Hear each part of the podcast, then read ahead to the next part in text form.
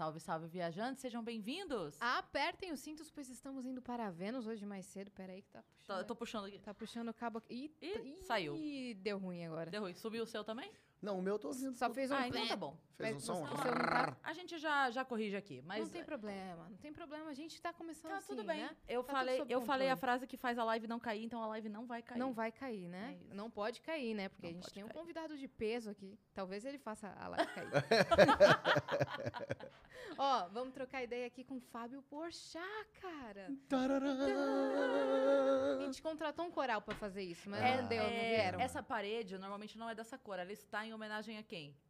Judite. Judite! que, eu vou a lugares agora, Judite. Sabe que o meu maior pesadelo é com 70 anos, tá pintado de azul no teatro, falando, Judite! Judite! E aí tá tirando o dinheiro de umas 40 pessoas. Fala, ah, eu lembro dele, ele era muito engraçado, gozado ele era. O meu maior medo é esse. É, é ser resumido a um ser azul falando Não, e, e tá espremendo esse, esse dentifrício ainda lá na frente, sabe? Ah, então, Fih, bota a nossa surpresa pro convidado aí na tela. Vamos já aproveitar. Já vamos aproveitar falando nisso? Olha aí, cadê? Olha aí! Ah, que fofo! Esse é o nosso emblema de hoje. Eu amei. Muito e ainda tem um Olaf ali, um Kellen aqui, um espoleto no canto. É. Cara, várias referências, Cara, olha só. muito fundo. O ó, Batman. Batman, Porta dos Fundos, só. muito legal, cara. Valeu. Gostei de mim Quem também. fez foi o Gigalvão, É o é Cara, o nosso ilustrador. É o nosso Excelente. emblema do dia, É. que é meio que uma figurinha que quem assistiu a gente é meio que um adesivinho de eu fui eu tava, sabe? Fofo isso. Então, Só quem que essa figurinha vale dinheiro dentro da plataforma. vale dinheiro dentro da plataforma, vale Sparks. Vale bom, Sparks. bom. Então, quem entrar lá e resgatar, lembrando que a partir de agora, 24 horas pra resgatar. Então, entra lá, resgatar emblema e o Código é código, sumiu a palavra, o código é Porchat. Tá Ok. bom, faz sentido. É, Né? Tem né? lógica. Tem Tem, lógica uma ser lógica aí. Porchat. A gente, a Muito gente segue uma lógica aí. isso. É Mas ficou muito maneiro. Muito a gente já vai dar ficou. todos os recados então, tá bom? Boa, Pra- vai. Antes de começar Vamos começar a falar disso logo, que a galera que vai entrar lá pra resgatar o emblema, você É. vai reparar que a nossa página hoje, especificamente, ela tá um pouquinho diferente. Por quê? Vocês devem estar acompanhando aí as notícias lá do sul da Bahia, né, que aconteceu aquela tragédia. Então, a gente aqui dos Estúdios Flow, toda a galera, a gente tá se mobilizando pra ajudar, né, Yas? Tanto Uhum. quanto possível. A gente sabe que tem vários municípios eh, atingidos, mas a gente não consegue ajudar todo mundo. Uhum. Então, o que acontece? A galera selecionou duas cidades que são Exatamente. Jucuruçu e Itamaraju, lá na Bahia, né? Pra tudo ficar transparente e você saber quem você tá onde tá ajudando. Que é em Jucuruçu, Fundo Social de, o Fundo Social de Assistência Social. E em Itamaraju, Associação Vamos Mudar o Mundo. Isso, que são, é, de fato, ONGs sérias, com CNPJ e tudo mais, porque fica muito difícil a gente só depositar em um Pix, tem milhares de Pix na, Uhum. na internet. Então a galera selecionou essas duas ONGs que vão receber todas as doações, tá? Então você vai reparar, quando você entrar para resgatar ali o emblema do Porchat, você vai ver que tem um botãozão amarelo novo, que é para doação. Cris, Uhum. quanto eu posso doar? Tem limite para mais, para menos? Não tem. Se você quiser doar 10 centavos, você pode, tá? Exato. Então entra lá e o quanto você puder. Não Enquanto tem essa de doar doar. às vezes a galera fica assim, "Ah, mas eu só posso cinco reais, é pouco. Não é pouco, porque o seu cinco, junto com o cinco do outro, junta todo mundo, a gente consegue ajudar pra caramba. Uhum. E então além de- faz a tua É, doação. E além de fazer essa doação, você também vai receber um emblema de doador, que é um, um emblema raro, super especial, não que isso justifique alguma coisa, mas é um presente pra vocês. E também aqui nos estúdios a gente tá meio que fazendo Uma assim, gincana. Uma gincana. Uma gincana do bem. Um, um concurso que não é de sorte dessa vez, É, né? é um Que concurso é do bem. um concurso do bem. Então, o podcast que arrecadar mais doações vai ter também um emblema super raro, super especial. Que tá daí certo? vai ser só pra quem doou naquele podcast. Então, I- Isso. é isso, tá bom? E a gente ajuda a galera lá e vocês ganham dois emblemas exclusivos, que aí vale mais dinheiro. Ah, Sim, o que eu ia falar, se você já tem Sparks lá na Isso, sua boa. carteira, porque você já vendeu o emblema e tem Sparks por algum motivo, você pode doar, Com tá? Sparks. Você pode doar com Sparks, você pode reverter isso em doação também, tá certo? É então, isso. ajudem. A campanha vai até quinta, tá, gente? Então, se você falar, poxa, hoje eu não tenho, podia ser amanhã, pode ser amanhã e pode ser depois de amanhã também. Mas faça a tua doação. Exato. Combinado? E se você É quiser isso. mandar pergunta pra gente, mensagem pro Fábio, mensagem pra gente, fazer sua propaganda, é só acessar venuspodcast.com.br e a gente tem um limite de 10 mensagens, então corre, tá? Elas custam 300 Sparks. E se você quiser anunciar com a gente por 4 mil Sparks, a gente vai estar fazendo um belo anúncio A gente divulga a tua lojinha. Com essas belíssimas vozes. Bolo de tá pote, guardanapo pintado, o que você Sim. quiser, só aula de inglês, divulgaremos Máscara aqui. que a vizinha faz, vamos divulgar também. É e isso. se você quiser, você pode mandar em áudio, vídeo ou texto, se você é mais tímido, mas em vídeo vídeo a gente ama porque aparece na tela. Muito que bem. Né? E quem tá com a gente hoje, precisamos falar, Yas, porque a gente fica muito feliz de ter parceiros tão fiéis, Temos muita comprometidos. a. Exatamente. Então vamos começar falando da Flash que já apareceu na tela. Eu já tô olhando os rosinhos aqui, a gente já manda essa agora. Exato. O que, que é a Flash? A Flash, cara, se você sabe benefício corporativo, tipo VA, VR, VT, se você sabe, você não sabe nada sobre isso. Nada. Esqueça tudo que você tem de informação sobre isso, porque a Flash vai trazer uma revolução para sua empresa. É e a isso. gente vai te dar três motivos do porquê. O primeiro motivo é que com a Flash você pode usar o seu benefício do jeito que você quiser. Então você tem o Vale Transporte, e aí você tem o seu Vale Alimentação, mas você quer naquele mês trabalhar de bike e gastar mais dinheiro no mercado. Pode, você flexiona como você quiser. É muito mais democrático para usar o seu próprio dinheiro. Então a empresa que tem a Flash, o funcionário usa seu dinheiro com muito mais liberdade. Exato. Segundo motivo, se você é o patrão, se você é um empregador e quer colocar isso na sua empresa, você vai ter muito mais respaldo jurídico, tributário, tecnológico, porque tudo fica bem organizado dentro do app. E a última vantagem, não menos importante, é que a Flash tem bandeira Mastercard. Você pode usar em milhões de estabelecimentos pelo Brasil todo. E, ain- além disso, ainda tem 180 estabelecimentos com promoções exclusivas para a Flash. Ou seja, o seu real dentro da Flash vale mais do que o seu real fora da Flash. Exatamente. Isso. Ac- Acessa aí flashapp.com.br ou aponta o seu celular para o QR Code que está aparecendo agora na tela para ter Flash na sua empresa. Fechado? E quem também está com a Flechado? gente... Flechado? Você foi flechado? Flechado? Quem também está com a gente sempre, sempre mesmo, que foi até pra praia comigo. É E verdade. está aqui, ó. Cadê? Eita! Eu Viu? É tão blusinha. confortável que você nem sentiu, gato. Caramba! A Você Insider que tá aqui sempre com a gente. Ah, tá Ah, ali. tá ali. Eu falei, não é possível que eu derrubei no chão. Olha aqui, gente, a Insider maravilhosa. E o recado da Insider agora no mês de dezembro é muito simples. Mês de dezembro chegando, Natal, presentes, amigo secreto. Não dá pra marcar bobeira, né? Yas? Exatamente. E lá dentro da Insider você pode comprar para todo mundo, dentro da mesma loja, Eu né? Porque esse- tem, tem estilo esportivo, tem o estilo mais casual, tem o estilo mais elegante, entendeu? Exatamente. Com a tecnologia que a gente vai falar as vantagens, chama Tech T-shirt. Exatamente, que não amassa.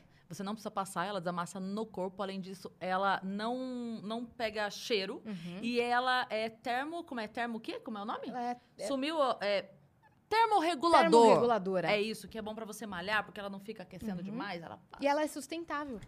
É verdade, Né? gasta quatro, menos, quatro vezes menos água pra fazer uma camiseta dessa do que uma de algodão. Exatamente. Então pega o seu celular também, aponta pro QR Code e nós temos um cupom de desconto que a gente ama tanto, que é o Adoro. Vênus 12 para você usar e comprar presente de final de ano para todo mundo lá na Insider. Fechado? É isso. Nós, e te- a gente tem um presente pro Fábio. nós temos presente, isso Uh, que eu ia falar. Agora sim, tô É, começando a entender. Agora entendeu? Olha aí. A gente veio te mimar hoje. Ah, Que coisa Muito boa. bem. Olha aí. Gostei. e Posso quem- abrir já? Pode, Pode. claro, é sua. Vamos ver o que, que tem aí. Que Vamos ver o que vai ser que surpresa para mim também. Tá arrebentando todo o negócio. Olha aqui, um- Olha a embalagem que É, maneira. falar É bom isso, que hein? você já usa pra lavar. Inter- que já vem Né? no saquinho. Você bota a camisa dentro do saquinho pra lavar? Já pode É, botar. porque dela não cria bolinhas. Para Quer dizer, essa não cria de Ah, qualquer menina, forma, mas. Uma cuequita. Cueca. Gosto, me interessa. Essa aqui, ela não dobra na perna, tá? Ah, Ela não- isso é o inferno de cueca que dobra na perna mesmo. Não dobra. Vai virando uma sunga. Isso aqui é a camiseta Olha aí. bonita. É gostosa, né? Ela, Ai, ela tem uma é malha bom. perfeita. Aqui. Olha aí. Muito bom pra dar aquela Muito malhadinha. Amei. Obrigadíssimo. adorei. Muito bem. Imagine quem tá com a gente também. Doril enxaqueca. Doril enxaqueca. É ótimo, porque às vezes a gente tá aqui a modinha, você tá aí a modinho pra trabalhar e todo mundo fica te julgando, falando, ah, isso aí é frescura. Não é frescura, né, Yas? Exato, e enxaqueca acomete mais brasileiros do que a gente pensa. A OMS estima aí que mais de 30 milhões de pessoas no Brasil sofrem com enxaqueca. E não é só uma dor de cabeça forte, sabe? Tem outros sintomas, como enjoo, sensibilidade aguda à luz, ao som. E a gente quer que as pessoas que escutam o Vênus escutem com, com tranquilidade, com conforto, não é mesmo? E é isso que a, Exatamente. o que a dor enxaqueca, enxaqueca ele é dois em um, porque além dele ser é, analgésico, ele é anti-inflamatório. Então, é, já é pra resolver o problema mesmo, né? Exatamente. E a gente tem um cupom de desconto, mais um cupom que a gente Adoramos. ama muito, só que não é só para esse produto, para o Doril Enxaqueca, é para toda a família Doril Enxaqueca, não é? Exatamente. Que é o cupom Doril Enxaqueca, olha só. Faz sentido, não faz? Também, também. Também faz. Você viu como as coisas acontecem com sentido, menino? Doril Enxaqueca é o nosso cupom, só você pegar o seu celular, apontar pro QR Code e usar lá que você vai ter 10% de desconto, É né? isso. Lembrando que enxaqueca é um medicamento, né? Então ele pode causar algum tipo de risco. Então lembra sempre de consultar o seu médico, consultar o farmacêutico e ler a bula. Você tá falando errado. O que, que eu falei? Tem que errado? falar. Às vezes, que nem no comercial. Ah, peraí. Em caso de sintomas específicos, você toma esse Vou fazer. médica. Isso. Lembrando que dor e enxaqueca é um medicamento que você usa pode trazer risco para persistir sintomas médicos deve ser consultado procura um médico farmacêutico e bula. Caramba, entregou, né? É Achei aí. que ela entregou. Agora Agora sim, agora o pessoal É entendeu, isso. né? É, é um áudio acelerado no É, normal. é. Se acelerar isso, você não ouve. E não podemos deixar de, de comentar sobre o slogan, né? Que é Tomou Doril? A dor sumiu. Então comenta aí, É completa aí, meus Muito parças. bem, a galera vai comentar no chat. Muito bem. A galera vai comentar por chat. Ah, bom, eu vou indo. Obrigado. Valeu, gente. Prazerzão, viu? Tá aqui, adorei. Ai, cara, foi mal, não Muito podia bacana. perder. Você quer um essa. café ou a gente te pôr chá? Ah, essa também eu tenho Deus, certeza que você nunca ouviu. Começou, eu achei que meu pesadelo era ser Judite com 70 anos. Não, você veio aqui pra gente contar os clichês da sua vida. É né? verdade, é Mas obrigada por ter vindo. Sempre, claro, lógico. Muito, muito obrigada é mesmo. Me fala uma coisa, você, a primeira vez que a galera te viu Hum. foi aquela vez no Jô, Sim. quando tudo aconteceu. Mas como é que foi antes disso? Como é que você chegou ali? Eu, na verdade, é, eu nunca quis ser ator. Eu nunca quis ser artista. Não era uma coisa que passava pela minha cabeça. Mas, é, olhando hoje, era óbvio que eu queria ser ator e queria ser artista. Mas é que eu não, não Você não sabia que queria? É, eu sempre fiz teatro na escola, sempre fiz. é, fazia peças na escola. é, eu sempre fui muito é, falante, aparecido. Sempre Expansivo. gostei muito de contar história, muito expansivo. é, na infância toda, na adolescência inteira. Então eu sempre fui essa pessoa. E mesmo depois que terminou a escola, eu ainda fazia uns cursos de teatro. Mas eu não falava assim, eu quero fazer esse curso, que daí eu vou me profissionalizar, e aí eu vou. Eu fazia porque ali eu me sentia muito bem. É lógico, era, um- era- eu, eu tinha uma cabeça mais aberta nesse sentido, assim. Eu venho de, um, de, um- de uma coisa muito tradicionalzinha, quadradinha, Faria Limer. Então eu, eu, eu olhava aquele grupo de teatro e pensava, nossa, que, aqui, que lugar é esse? Que ótimo tá eu aqui. posso trabalhar de camiseta? É, de chinelo, né? Eu posso trabalhar sem camiseta. É. E aí eu, eu, eu. Mas eu, mesmo assim eu me, eu, eu me formei na escola e fui fazer faculdade de administração.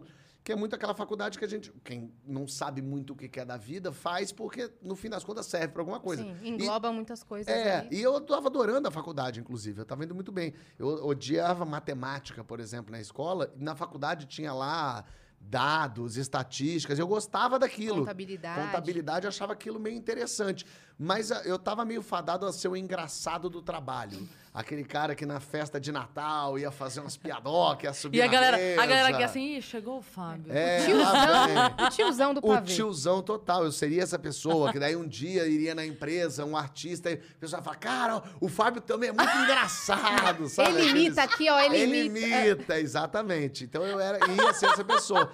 E na faculdade, na SPM, eu tava sendo já essa pessoa. Porque eu ficava nos intervalos fazendo piada pra todo mundo. Eu narrava jogos como o o Paulo Bonfá e o, o Bianchi faziam, que eu era muito fã, sou fã, mas naquela época eu era fã do, do rock bola. Então eu narrava os jogos da faculdade, como eles narravam, Da MTV, sacaneando né? as pessoas. É, da MTV. É, Eu imitava. Eu imitava fazia uma- umas imitações de Paulo Maluf, olha só. E uma pena que eu perdi isso, eu não sei mais imitar as pessoas. Eu adoraria imitar, sei lá, fazer um Alexandre Frota, fazer alguma coisa assim. Ia agregar, né? Ia. Ia, me ajudava ali a fazer uma Zé Graça com o povo. E eu fazia umas imitações também da minha cabeça, da Monga. Aqui é Conga, mulher gorila é a Monga? Monga. É, aqui no Rio é a Conga. Aí fala Monga, o pessoal acha, inclusive, que é meio politicamente incorreto falar. Eu falo, não, mas aqui em São Não, Paulo mas é a ela era- Monga. era é o Monga. nome dela. É, mas no Rio é a Conga. Ah, a Conga. A mulher gorila. E aí eu fazia a, a narração da, da- da transformação da Monga. Era uma coisa muito louca. Eu fazia até na escola, porque eu estudei na mesma escola durante a vida inteira, da primeira série ao terceiro colegial. E no meio do terceiro, no Nossa Senhora do Morumbi. Que eu amo esse nome Nossa Senhora do Morumbi, porque Nossa Senhora tem tanto lugar pra ir, mas ela foi ao Morumbi. Porque ela sentiu que o Morumbi tava precisando dela.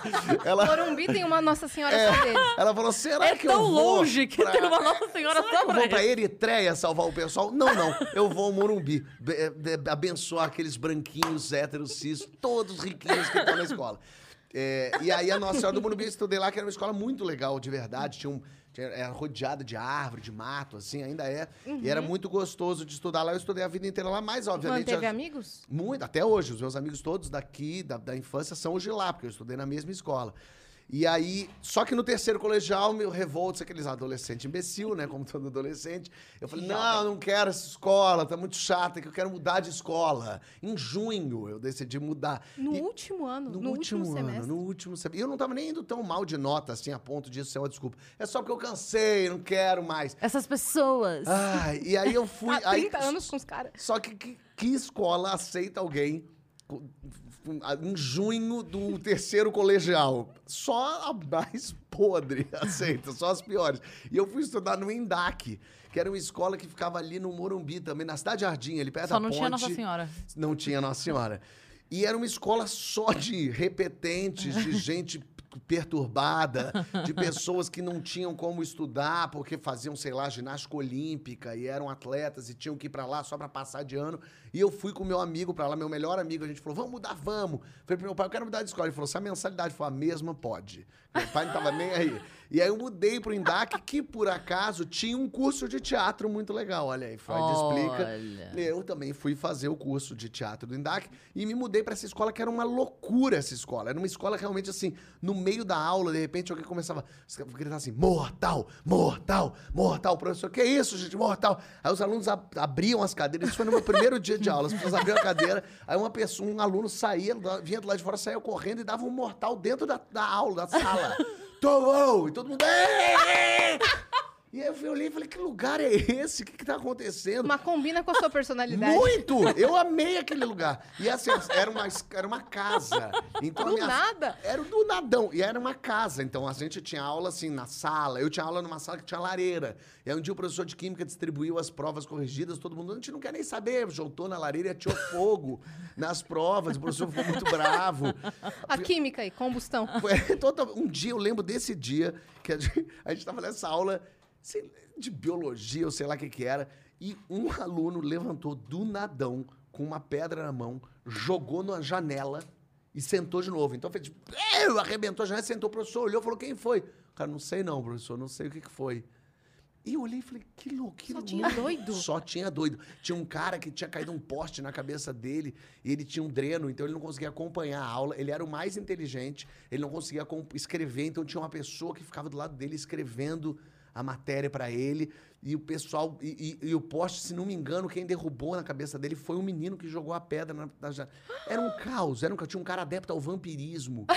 Ele ia vestido de capota preta, com a cara toda branca, um cabelão grande assim. Ele era adepto, ao- ele acreditava no vampirismo. Não sei nem o que isso quer Olha, dizer Eu, exatamente. eu acho que só deram crédito de rolê aleatório pro Ronaldinho Gaúcho porque não conhecia a tua sala de aula. Meu Deus. Cara, era muito. Porque e- você- Parece ia muito ganhar. que você tá inventando. E, Muito. e o que que eu fazia nisso, nessa confusão? Eu narrava a Monga, a mulher gorila. No meio da aula do professor de matemática. Com certeza a diretoria analisou o currículo dele. Falou, dá. É, esse aqui sim, se É. encaixa Não, aqui e na. eu fazia assim, pelo menos uma vez por semana, daqui a pouco eu, eu fazia aquela narração, aquela locução, fazia durante o dia. Ela é uma linda donzela, jovem e gentil. Mas quando a luz do sol se extingue, ela vira a monga. Aí eu fazia. "Ah! Calma, monga! Ah! Peguem um quilo de alimento não perecível e fuja para as colinas. Eu fazia isso no meio da aula aos berros. E as pessoas amavam isso e achavam muito louco. E eu lembro de um dia que a diretora bateu na sala de aula e abriu a porta e falou: Fábio, tudo bem?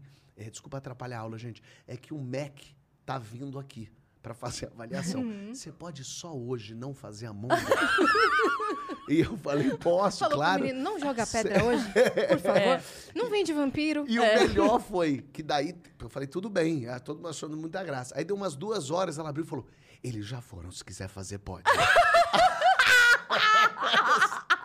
essa era a loucura. A diretora não queria que eu fizesse a monga naquele dia. Então essa foi uma escola. Não, mas até eles irem É. embora. Até Depois eles irem embora. Dia, Isso eu achei tranquilo. muito bacana da parte dela. Aí você se formou ali, foram só seis meses. Foram só seis meses de muita diversão. A gente ia, eu e esse outro menino, a gente ia na, na recepção, a gente falava, oi, eu queria.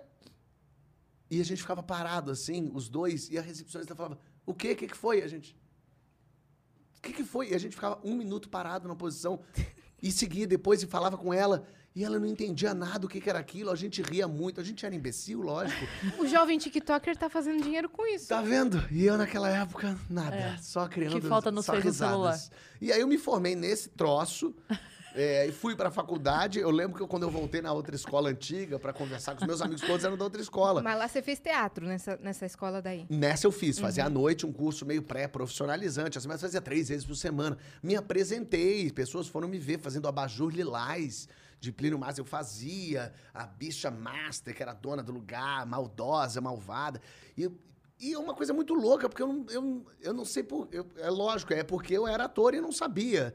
É, mas quando, tudo isso pra dizer, você vê que eu, respondo longamente. Tudo isso pra dizer, quando eu fui ao programa do Jô naquela tarde, eu fui por com a faculdade, porque os- as pessoas da faculdade já sabiam que eu era engraçado, já sabia que eu era gostava de aparecer, de fazer as piadas. Eu, no intervalo das aulas, eu ficava contando, eu ia de grupo em grupo fazendo as minhas imitações de norma, dos normais. Eu escrevia textos normais e eles falavam, Fábio, Fábio, conta aqui pra gente. Aí eu fazia ali inven- um texto que eu tinha escrito na minha cabeça, do, do Rui da Vani, fazia, eles riam muito, ah, que maravilha, haha. E aí eu ia pra um outro grupo, que ficava ali no meio da quadra, e aí fazia pra outro grupo. Eu fazia, sei lá, pra uns 10 grupos, umas apresentações assim.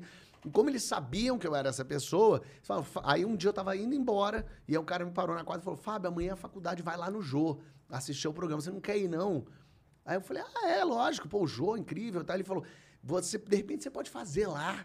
E eu falei, não, não, então entrega seus textos pro Jô. Assim, eu pensei, ah, pode ser legal entregar os textos pro Jô. Aí eu fui pra casa, imprimi os textos, no dia seguinte fui lá na faculdade e fui com os textos na mão e eu tinha, queria até achar isso, uma fita VHS que eu tinha gravado. Oh, meu Eu Deus. fazendo o Rui e a Vani. Pra mostrar. Pra mostrar, pra dar pro Jô e tal. E aí eu, eu sentei na cadeirinha pra ver o Jô lá entrevistando pessoas e tal. E aí na hora eu pensei, cara, o Jô não vai ver isso. Imagina se o Jô vai pegar minha VHS do moleque, ele nunca viu na vida. vai O carro dele para na porta do estúdio. É. Ele não vai ver a minha vai, BH. Entendeu? E aí eu, aí eu, nesse meio tempo, eu falei assim: realmente não adianta eu entregar isso pro Jô, não vai adiantar nada. Então eu vou pedir pra fazer lá na frente. Realmente é uma pessoa que não tinha a menor noção. Hoje, tendo um programa, eu penso que loucura. Imagina se alguém me pede pra fazer lá na frente um negócio, o ca- caos que é, tem que pedir autorização. E aí eu escrevi num papelzinho, eu rasguei meu texto assim, escrevi num papelzinho rasgado assim: Jô, gostaria de ter uma chance de mostrar um texto de minha autoria, baseado nos normais. E aí, quando deu o intervalo da gravação, eu saí do meu lugar correndo e fui lá até o Jô. A produção ficou apavorada, eu cheguei, o Jô, dei o bali- bilhetinho, abracei o Jô, ele, tudo bem, tudo, Jô, tá aqui, obrigado. E aí a produção, ainda dei sorte que a produção não me expulsou, porque não deveria ter me expulsado de lá. Falou, claramente, Amigo, você não pode claramente. fazer uma coisa dessa e tal. Me devolveu para um lugar, é porque já tava no tempo de voltar a gravar. Foi no impulso, assim, Foi no impulsão. E eu pedi pra fazer lá na frente. E aí eu voltei para o lugar, eu peguei o Jô num ótimo dia, o Jô leu aquele bilhete, deve ter achado curiosíssimo. E aí começou a filmar, eu vi ele conversando meio com o diretor ali, e aí começou a filmar. E eu, ninguém viu que tava filmando, tava todo mundo conversando, que ele fez, gente, gente, por favor, por favor, aqui. É, eu recebi aqui um bilhete, e aí eu falei, caralho, ele vai ler meu bilhete. É, Fábio, é isso mesmo, Fábio? Eu tava ali, é, é isso mesmo, ele queria uma chance de fazer. Ele falou, bom, então tá bom, introdução pro Fábio. E a banda começou a tocar. Quando a banda começou a tocar, é que eu entendi, tá gravando. Porque eu achei que era, ah, o Jô tá lendo aqui pra dizer, ah, Fábio, depois você faz e tal. Sim. Nessa hora, onde tava seu cu? Por em enquanto, que lugar do planeta? ainda tranquilo. Eu fui, come... eu, eu fui ficando quente, assim. Eu fiquei quente. Eu lembro da sensação de estar ficando quente. O João me chamou. Mas eu fazia tanto aquela imitação dos normais, aquele texto que eu fiz lá, eu fazia tava- tanto, que eu, eu fazia ele já mecanicamente. Era mais uma zoeira. Era mais uma zoeira. E a minha faculdade estava lá, eles estavam muito é, animadíssimos. Então, o João me chamou. Você lá- tinha um bom material e você tinha torcida. Então você É, tava um pouco mais. ajudava. Sim, Bom sim. material na minha cabeça, obviamente, que funcionava ali, porque eu nunca tinha escrito nada. É, não, mas eu digo assim, quando, quando a Ah. gente vai escrever uma piada pro palco, você testou, testou, testou, funcionou cinco Exatamente. vezes, é bom. Perfeito. Então você tinha É passado isso. um grupo, um grupo, um grupo, um grupo, todo mundo riu, é bom. Vou fazer Então, lá na frente. exatamente. E aí eu lembro de o Jô, é você, o que, que você faz? Então, bom, então tá bom, o palco é seu. E ele se afastou assim. E aí eu lembro de olhar aquela plateia zona toda, e eu expliquei mesmo mais ou menos. Então vou explicar, tem o Rui, tem a Vani, então eles estão em casa. Aí eu comecei a fazer. E é meio caótico mesmo, é meio lunático aquilo que eu fiz. E a plateia levou tipo uns 30 segundos pra entender aquilo. que eu E você pulando meio Ô, Chaves Rui, vendendo churros, né? é, exatamente. Eu falava, o Rui não sei o quê. Ah, Vani, Vani acha que não sei o quê. O Rui vem para não sei o quê. É, Vani não sei o quê. E aí, eu lembro desse momento da plateia não rindo e uma angústia minha e, de repente, teve uma primeira risada. Com um palavrão, lógico. Teve um cocô, sei lá, um cagar, alguma coisa assim. Que daí teve um. aí, opa, risada. Aí começou, ah, ah. Aí começaram a rir. E começaram a rir de cada piada que eu fazia. Eu fazia uma piada, ria. Fazia uma piada, ria. Aí o Bira riu. Aí o Bira Aí riu. acabou. Aí eu olhei pro lado, o Jô tava rindo. Aí carimbou, né? E aí, nesse. Aí eu lembro assim, eu tava tão louco fazendo que eu, eu meio. Eu lembro dessa imagem assim, eu meio sai, eu fora de mim, me Aham. assistindo. Eu vendo, eu me vendo fazer aquilo, eu olhando a plateia rindo. E aí eu lembro, nesse momento, a ficha caindo finalmente. Pra usar essa expressão do século XII a.C. a ficha caiu. Ali eu olhei e falei, entendi. É isso que eu quero fazer da vida. As pessoas rirem. Eu quero fazer as pessoas darem risada. É eu sei fazer isso. E é assim que eu me sinto inteiro. Então eu nem pensei, eu quero ser ator. Eu pensei, eu quero fazer os outros rirem. E aí terminou, todo mundo riu. É, o Jô veio, que coragem, você vai pra lá pro teu lugar e tal. Porque noção não tem, né? É, Parabéns é para colar mesmo. pela coragem. Isso eu gravei em junho. E aí eu gravei, é, eu, eu gravei em junho de 2002. Aí eu saí de lá, imediatamente é, liguei pra minha tia no Rio é, e falei, tô indo pro Rio ser ator. Ela, "Que- como assim? O que, que é isso? Porque a família da minha mãe é do Rio. Eu sou carioca, a família da minha mãe toda é do Rio. E aí eu falei, tô indo pra aí. Eu já vi duas escolas, eu vi a Cal na, na internet, a Casa das Artes Laranjeiras, Sim. de formação de ator, e vi uma faculdade de cinema e eu tô indo pro Rio. Ela, mas você falou com seus pais já? Eu falei, não. Ela falou, meu Deus, mas você não pode fazer, vai parecer que eu que tô falando pra você vir pra cá. eu falei, não, eu tô indo, eu vou arranjar uma casa. E aí minha tia falou, não, você vai morar aqui comigo, eu vou dar um jeito aqui. Eu falei, não, mas não precisa, não, claro que você vai morar aqui, mas fala primeiro com seus pais.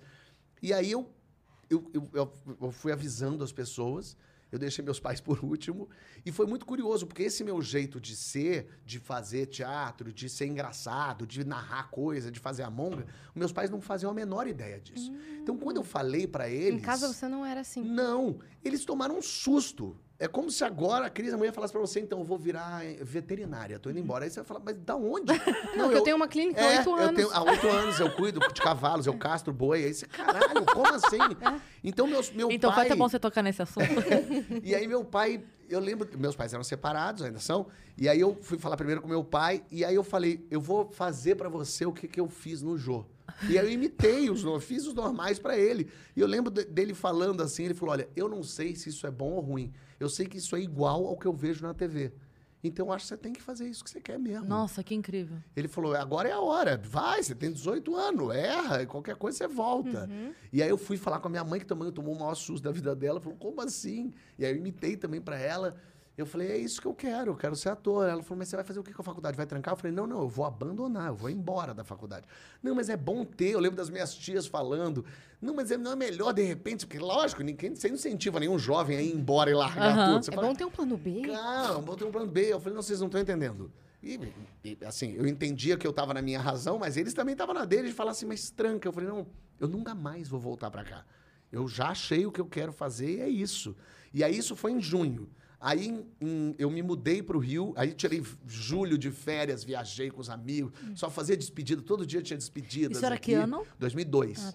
Ah, Nossa, Tá. 2002. E aí- Junho te dá umas loucuras, né? em junho é a coisa que me... Menino, vamos sempre tomar cuidado com esse mês, tá? Junho o sol tá em É gêmeos. o seu isso. aniversário, né? É, meu aniversário é 1 de julho. Então, é, é- é o seu inferno astral. Ah, pode ser. Mas Então. foi meu céu astral. E aí eu aí em agosto, eu lembro de, na verdade o meu mês é agosto, depois eu vou explicar pra vocês. Tá. Eu, Cachorro aí eu louco, fui né? pra agosto, eu fui pro Rio, eu cheguei no do- domingo à noite, eu fui de carro levando minhas tralhas toda. Aí eu cheguei lá domingo, de domingo para segunda, eu cheguei na segunda-feira, tipo dia 5 de agosto lá. É, e já tinha aula no primeiro, é o primeiro dia de aula de faculdade e de da Cal. Na quinta-feira passou o Jô. O jogo que eu gravei lá em junho não passava, não passava, não Ah. passava. E eu ligava pra Globo, vai ter, não vai ter? Ó, Fábio, é um programa gravado, a gente não sabe. E eu não sabia nem se a minha parte é o ar. Porque eles Sim, podiam cortar. Uhum. Ele podia ter adorado, mas não cabe no É, programa. e eles, depois de eu ter ligado 30 vezes, também falaram, tira esse moleque. e aí foi ao ar, na quinta-feira, passou. E o Jô era o YouTube da época. Todo mundo via Sim, no Jô as sim. coisas. Melhores do mundo estão aí pra dizer, né? Perfeito. Diogo Portugal. E aí, no dia seguinte, as pessoas. Caralho, cara, todo mundo viu. as- Eu cheguei na casa, as pessoas, cara, o que, que foi aquilo outro? Coisa doida, o que, que era aquilo? Que maluquice, que legal. E aí, na segunda-feira seguinte, Ou seja, eu cheguei numa segunda, quinta passou no Jô, na segunda seguinte a Globo me ligou. Fábio, você não, é, a gente viu você no Jô, a gente queria que você viesse aqui fazer um cadastro. Você pode vir aqui agora, hoje? E eu, morava do lado da Globo, porque eu morava no Jardim Botânico. Eu falei, tá bom, vou. E aí eu fui lá na Globo.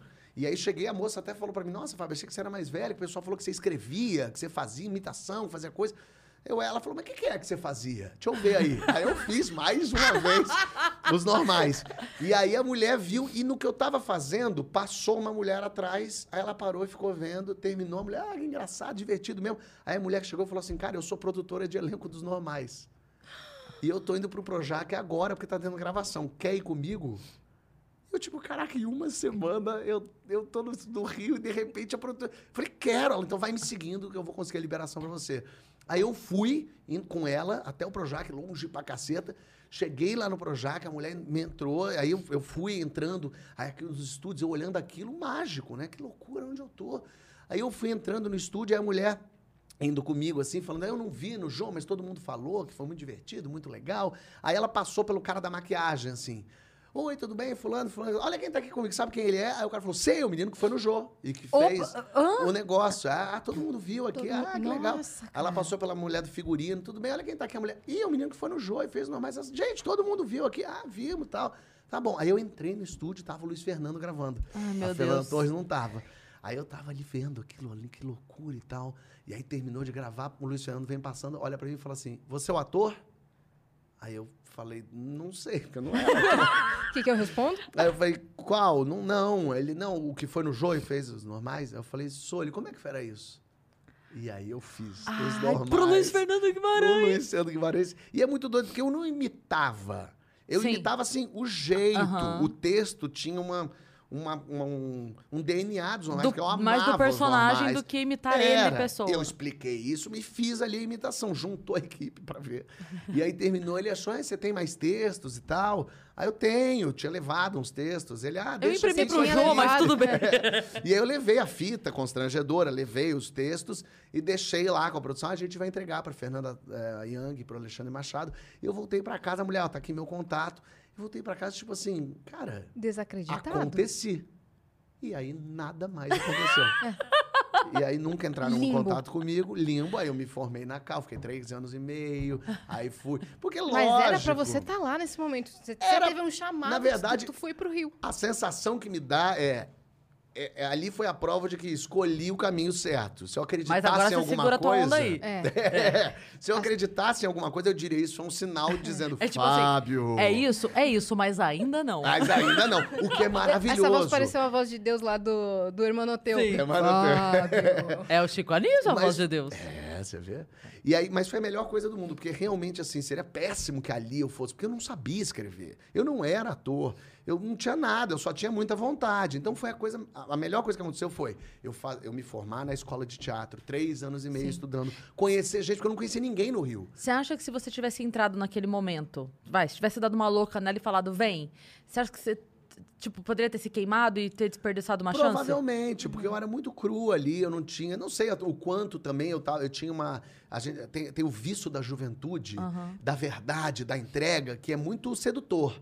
Assim, quando você vê uma pessoa muito verdadeira querendo fazer aquilo com muita vontade, a gente fica meio seduzido mesmo Uhum. Sim, por aquilo. Nossa, que sim. interessante aquilo. Mas eu não tinha muito para oferecer mesmo. Na verdade, eu fui começando a aprender a escrever quando eu entrei na escola de teatro. Porque daí eu comecei a escrever uns esquetes, eu comecei a escrever umas coisas loucas. Tive contato com teatro, comecei a ir a peças, a a ler Cal é peças. referência, né? A Cal é totalmente referência, os professores incríveis. Aí eu conheço o Marcos Magela, é da minha turma. Então a gente começa a fazer umas coisas juntos e de repente eu encontro o Paulo Gustavo. E aí eu, a minha turma era eu, o Magela e o Paulo Gustavo.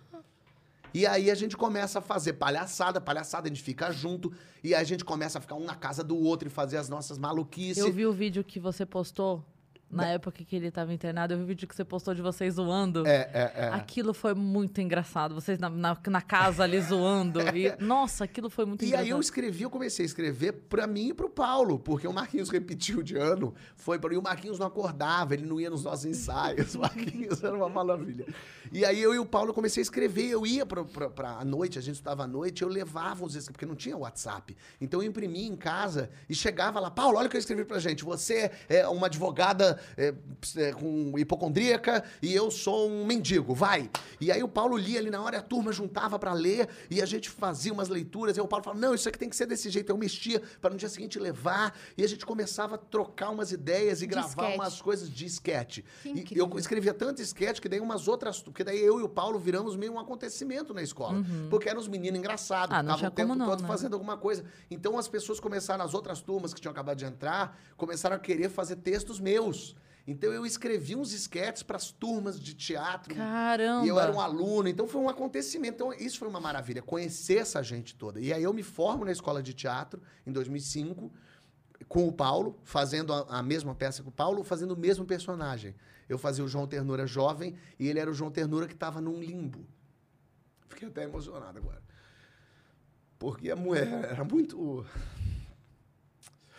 Foi muito esquisito o que aconteceu esse ano. E o Paulo fazia esse personagem. Era muito curioso, porque a gente não contracenava. Porque ele era eu do limbo. esse João Ternura que já estava num outro lugar. E eu lembro que eles passavam um pelo outro se olhando assim. Mas o Paulo era um filho da puta, ele ficava no coxia e ele ficava me fazendo rir, porque tinha uma atriz que fazia comigo, que tinha uma hora que ela tirava a roupa, e ficava pelada na minha frente, ficava o Paulo atrás sacaneando, sacaneando. Ela não via, era só me sacaneando. E a gente fazia esse mesmo personagem. Então era muito, muito louco, assim. A gente se forma em março e em maio a gente estreia uma peça nossa que eu fiz com ele, como eu e ele éramos uma dupla.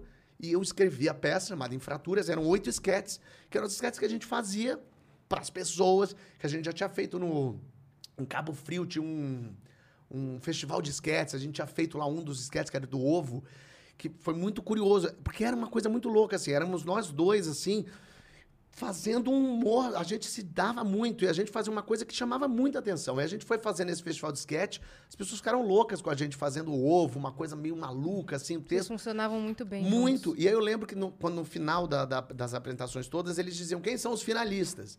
E aí tinham lá os 10 finalistas e a gente não estava entre os finalistas, porque a gente era comédia, obviamente comédia jamais estaria entre os finalistas. E a plateia ficou revoltada. A plateia começou, ué, não tá o ovo, o ovo, não tá o ovo. Todo mundo começou, ovo, ovo, ovo, ovo. Aí a gente tava lá de fora, trouxeram a gente, as pessoas, é, ovo. E aí os organizadores não sabiam o que fazer. E aí, gente, vocês querem o ovo? E todo mundo, é! Então tá, então eles estão na final também. Todo mundo, é! E botaram a gente na final daquele troço. E a gente Cara, achando uma incrível. graça louca. Ficando na casa do Marquinhos, que o Marquinhos tinha casa em Cabo Frio, com a família de Cabo Frio. Então a gente ficava na casa dele. Ele não via porque ele não acordava. É tipo isso. E a gente ficava lá. Então, assim, foi muito louco isso. assim. Então, pô, conhecer essa gente toda. form-. Porque daí eu vou formando o meu time também. Sim, As pessoas que sim. eu conheço. É, Eu acho que isso que é muito importante de uma faculdade. É você fazer as amizades da tua área. Porque os meus amigos todos de São Paulo, que sou amigo até hoje, mas um é engenheiro, o outro é advogado, o outro é Que é administrador. bom também, humorista conhecer advogado é, sempre bom. A excelente, gente é sempre gosta. bom. Mas eu não era a minha turma. E de repente eu faço a minha turma. Eu tô no teatro com o Paulo Gustavo, tô ali com o Marquinhos do lado sempre.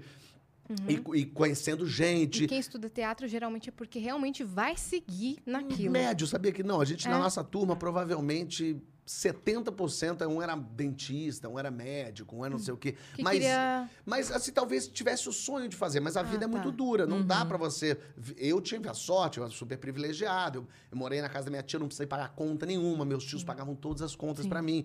Então eu podia ficar escrevendo esquetes de madrugada, e acordar tarde, e fazer cursos e, e ficar fazendo maluquice com o Paulo Gustavo. E Entendeu? uma outra coisa que acontece também é que, diferente de outras profissões, o ator mediano, o artista mediano, ele não consegue se sustentar tão bem. O que eu digo assim, um dentista pica, ok, ele vai ser muito pica. Mas um dentista mediano, ele se sustenta legal.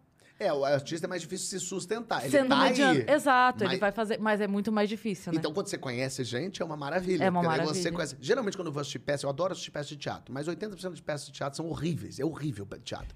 Mas eu amo, eu sento na primeira fila, eu gosto, eu gosto até do sofrimento.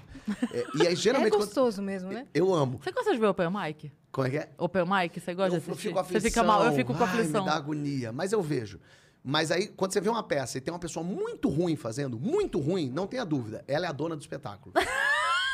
ela é a pessoa, essa pessoa. Ela se botou ali. Ela se botou com certeza, ela que juntou aquela gente, ela que tem o espírito empreendedor. Então eu respeito por aí. Mas geralmente é horrível, a pessoa é Você respeita o horrível. espírito empreendedor. É, porque no fim das contas ela só tem que ir lá lutar pelas vontades e os sonhos dela. E aí eu fiquei um ano em cartaz com o Paulo, a gente fazendo um fracasso retumbante, lógico, ninguém ia assistir dois moleques que ninguém sabe quem é, quem são. E aí, mais a gente aprendendo ali, a gente meio junto, a gente meio brigava, e aí ficava meio separado, depois voltava. É, E aí a gente ficou esse ano em cartaz e o Paulo começou a escrever um projeto chamado Minha Mãe é uma Peça. E, e o Maurício Sherman foi assistir a espetáculo e me chamou para escrever para Globo. Então, no fim desse um ano que a gente ficou em cartaz, foi quando o Paulo foi fazer Minha Mãe é uma Peça e eu fui escrever para Globo. E aí, os nossos caminhos tomaram outros rumos. Assim, a gente- 2000, lógico, a gente- 2006? isso foi 2006. E aí foi, em 2006, o Paulo começa a ensaiar a peça. Eu fui no ensaio geral, imagina, eu era muito amigo, eu li a peça e tal. E eu fui lá escrever. E em 2006 foi quando eu estava já uns seis meses lá no, no Zorra Total, escrevendo Zorra Total, que foi um momento que eu. Porque eu, eu odiava eh, assistir o Zorra Total. Eu achava muito ruim aquilo. Eu não tinha a menor graça, eu tinha até uma raiva daquilo. Mas aí quis o destino falar: ah, você tem raiva, não quer escrever aqui, não, Melinda? E aí eu pensei, pô, talvez seja um bom lugar para eu entrar na Globo, ganhar meu dinheiro finalmente, é, poder exercitar, porque quando a gente ainda é jovem, a gente tem uma prepotência de achar que a gente é o melhor, que a gente escreve maravilhosamente bem. E foi no Zorra, que tinham ali 25 roteiristas, que eu descobri como escrever em grupo, como respeitar o outro. Porque quando você acha que você tem a melhor ideia, aí você descobre que tem pessoas que têm ideia, mel- ideias melhores que a sua, tem pessoas que pegam a sua ideia e melhoram ela. Vocês escrevem em grupo pro, pro mesmo quadro. Pro mesmo quadro. A gente Ah. escrevia, a gente tinha todo mundo dava ideias e aí iam três, quatro para o mesmo quadro. E aí escrevia Lady Kate, escrevia Na o- verdade, quem vai escrever o quadro, ele só desenvolve a ideia que foi tida meio que na reunião Exatamente, do grupo, né? Exato. E aí eu tomava sempre, eu tinha 21 anos, ali 22, eu tomava a frente do computador, que eu sempre fui meio metido a organizar as coisas, sempre fui meio produtor, mas eu tinha uma velocidade de ouvir todo mundo falando e colocando ali no computador as ideias de todo mundo e fui aprendendo que tem dia que você não tem ideia boa e que os outros têm ideia melhor, tem, tem ideias horríveis do outro que você não pode falar, mas isso é um lixo. Você tem que, como é que eu tiro desse pântano a florzinha? Como é que eu reciclo isso? Isso, mas é um super aprendizado, assim, de você não, não jogar fora tudo que todo mundo tá falando. E também pode ter uma puta ideia que só não entra pra TV. Também que é tem ideia isso, que não cabe na TV. exatamente. E, e até porque é, é, é político também, aquilo ali. Você, Uhum. As pessoas que têm que gostar de você para aceitarem a sua ideia, Uhum. para toparem fazer a sua maluquice. E aí eu contando isso, eu sempre fui- contei muita história, sempre falei assim. E o meu chefe era o Cláudio Torres Gonzaga, ele era o redator final do, do Zorra Total. E eu lembro desse dia que ele falou, isso foi, sei lá, setembro. Ele falou, Fábio, vai voltar o Comédia em Pé. Sabe o que é isso? Eu falei, não faço ideia. Ele é um grupo de stand-up. Sabe o que é isso? Eu falei, não sei o que é isso. Aí ele me explicou mais ou menos o que era o stand-up. Você conta, uma, uma- não tem personagem, é você falando. E eu falei, eu acho que eu já escrevi um negócio assim. Vou te trazer amanhã. E aí eu escrevi à mão, eu trouxe para ele um texto sobre gente chata que eu tinha escrito que eu não sabia o que era. Porque não era um Meu Deus, o personagem. seu chato, você tem um chato seu. Mas não é. Surgiu daí o Surgiu chato. daí. E aí eu, eu, eu tinha esse texto que eu não sabia o que, que era. Eu falei pra ele, vê se é isso. Ele leu e falou, isso é stand-up. Decora e no final de outubro a gente vai ter uma apresentação. Uhum. Se apresenta lá. Meu Deus, eu tô passando. Falei, tá bom. E aí eu peguei aquele troço de gente chata e aí decorei, cheguei lá de bermuda e chinelo. O Cláudio falou, como é que você tá de chinelo? Eu Falei, mas o que, que tem? Ele falou, você não pode fazer de chinelo. E foi nesse dia que então eu só me apresentei de chinelo pra Para todo sempre. Uhum. e aí eu fiz a apresentação ali. é, e eu- o povo riu. O povo se divertiu e eu adorei fazer. Foi muito legal fazer um texto Você, meu. vo- você voltou a ideia, a- a- na sua mente, a plateia do Jô? A plateia rindo? Não, um pouco, um pouco. Na verdade, eu tava ali. Nesse dia eu tava nervoso. Muito mais que no Jô. Porque Caramba, no Jô eu tinha jura? certeza do que eu tinha na mão. Ah, Já entendi. tinha feito, né, Ali várias eu- vezes. É, ali não. Então aí eu fiz a plateia rir, o pessoal no final, ah, muito divertido, muito legal. ah, ah. E aí o Cláudio falou: a gente vai fazer em novembro de novo mais uma apresentação. Muda o texto. faz um- 2006 isso Isso, ainda? 2006, novembro. E aí ele falou, e, de- e era só amigo na plateia, porque, óbvio, ninguém ia assistir aquilo ali. Era, mas era o, o Paulo Carvalho, o Cláudio Torres Gonzaga, ah, o Niso Neto, o Fernando Caruso, que era muito famoso. Uhum. O stand-up tava prematuro ali, né? Muito, Muito, muito. muito, muito, muito. E aí eu fiz essa apresentação a segunda vez, em novembro, e o Cláudio falou, consegui um esquema. Da gente, em dezembro, toda quarta-feira, tem um bingo, que era do lado da minha casa. Tem um bingo que eles chamaram a gente para pagar, sei lá, 500 pila para nós, para a gente fazer, fazer uma distração lá pro pessoal que tá apostando. Vamos fazer toda quarta-feira lá, faz os textos que você já tem, inventa uns outros. E a gente começou a fazer, os amigos e as pessoas estavam rindo. E aí o Cláudio falou: então, ó, ano que vem a gente entra em cartaz. Em janeiro, a gente vai estar em Laura Alvim toda quarta-feira e sexta sábado no Grandes Atores. Então eu digo que eu comecei a fazer stand-up em 2007, quando eu então entendi o que, que era, escrevi texto e comecei a fazer. Então, quer dizer, tudo foi tendo um caminho. Eu acho que as coisas aconteceram rápido. Mas no passo a passo, degrau por degrau, sabe assim? Não Eu pulou nenhum na degrau. escola, eu, eu fiz uma peça Sim. que ninguém foi assistir, mas que era nossa. Me chamaram pra escrever, eu comecei a escrever no Zorra, eu conheci gente, eu fui fazer stand-up. Aí foi me chamando pra fazer outras coisas. Aí eu conheci o Cláudio, me apresentou o Bruno Mazeu, o Bruno virou um amigão. Aí o Bruno me chamava pra fazer umas coisas que eu não podia assinar, porque eu não podia estar em outro canal. Eu fingia, mas trabalhava com ele, fui escrever cilada. Nossa. E aí eu comecei a andar, e aí comecei a ficar me conhecer as pessoas, que era minha, o meu plano quando a Globo me chamou. O chefe falou, vem escrever o Zorro Total, o meu plano era, eu fico lá um pouquinho pra eu conhecer gente e ir embora correndo. Eu acho que eu até fiquei uns quatro anos no Zorro Total. Mas fui-me embora já com conhecidos e já pensando, e já pensando em quadro, e já escrevendo, e não parando de criar, de escrever, de fazer coisa. Porque isso é uma... Do dia que eu descobri o que eu queria, eu não consegui mais parar de ter ideia. Eu tenho ideia sem parar. É uma agonia, uma aflição. Eu acho que é por isso que eu tenho psoríase. A psoríase é o corpo produzindo mais célula do que precisa. Eu, eu, eu eru- produzo... um corpo em erupção, É, assim. eu produzo mais ideia do que eu consigo botar pra valer. Então eu comecei a me juntar com gente que bote as minhas ideias pra funcionar também, porque eu vou tendo ideia de filme, de livro, Sim. de série, eh, de, de sketch, e de um programa, e de uma ideia de um negócio, e eu vou começando a fazer, vou fazendo, vou fazendo, e vou botando pra frente, porque é aquilo que eu, eu não consigo viver sem isso. Eu lembro uma vez que você falou uma coisa, eu não sei nem onde foi, eu não sei nem se você falou para mim ou se eu ouvi você falando em algum lugar, mas que você disse assim que as pessoas falam, ah, que você tem muito. Como é que você consegue ter tempo? Que você ter tempo? Aí você falou assim, não, mas eu, eu tenho coisas que eu tô colocando hoje para trabalho que estão escritas há mil anos, porque eu tô no avião, eu tô escrevendo. É. Eu paro, escrevo um filme. E aí quando alguém fala um filme, eu falo, tenho, e pego e É tipo entrego. isso. Quando eu fiz o Entre Abelhas, que é um filme sério, Sim. as pessoas falaram, Fábio, agora é o momento que você tá querendo não ser comediante. Eu falei, cara, eu escrevi esse filme tem 10 anos. Então eu nem era comediante quando eu comecei a escrever esse filme. Então é, é só porque as coisas vão. Eu tenho peça escrita para quando eu tiver 60 fazer.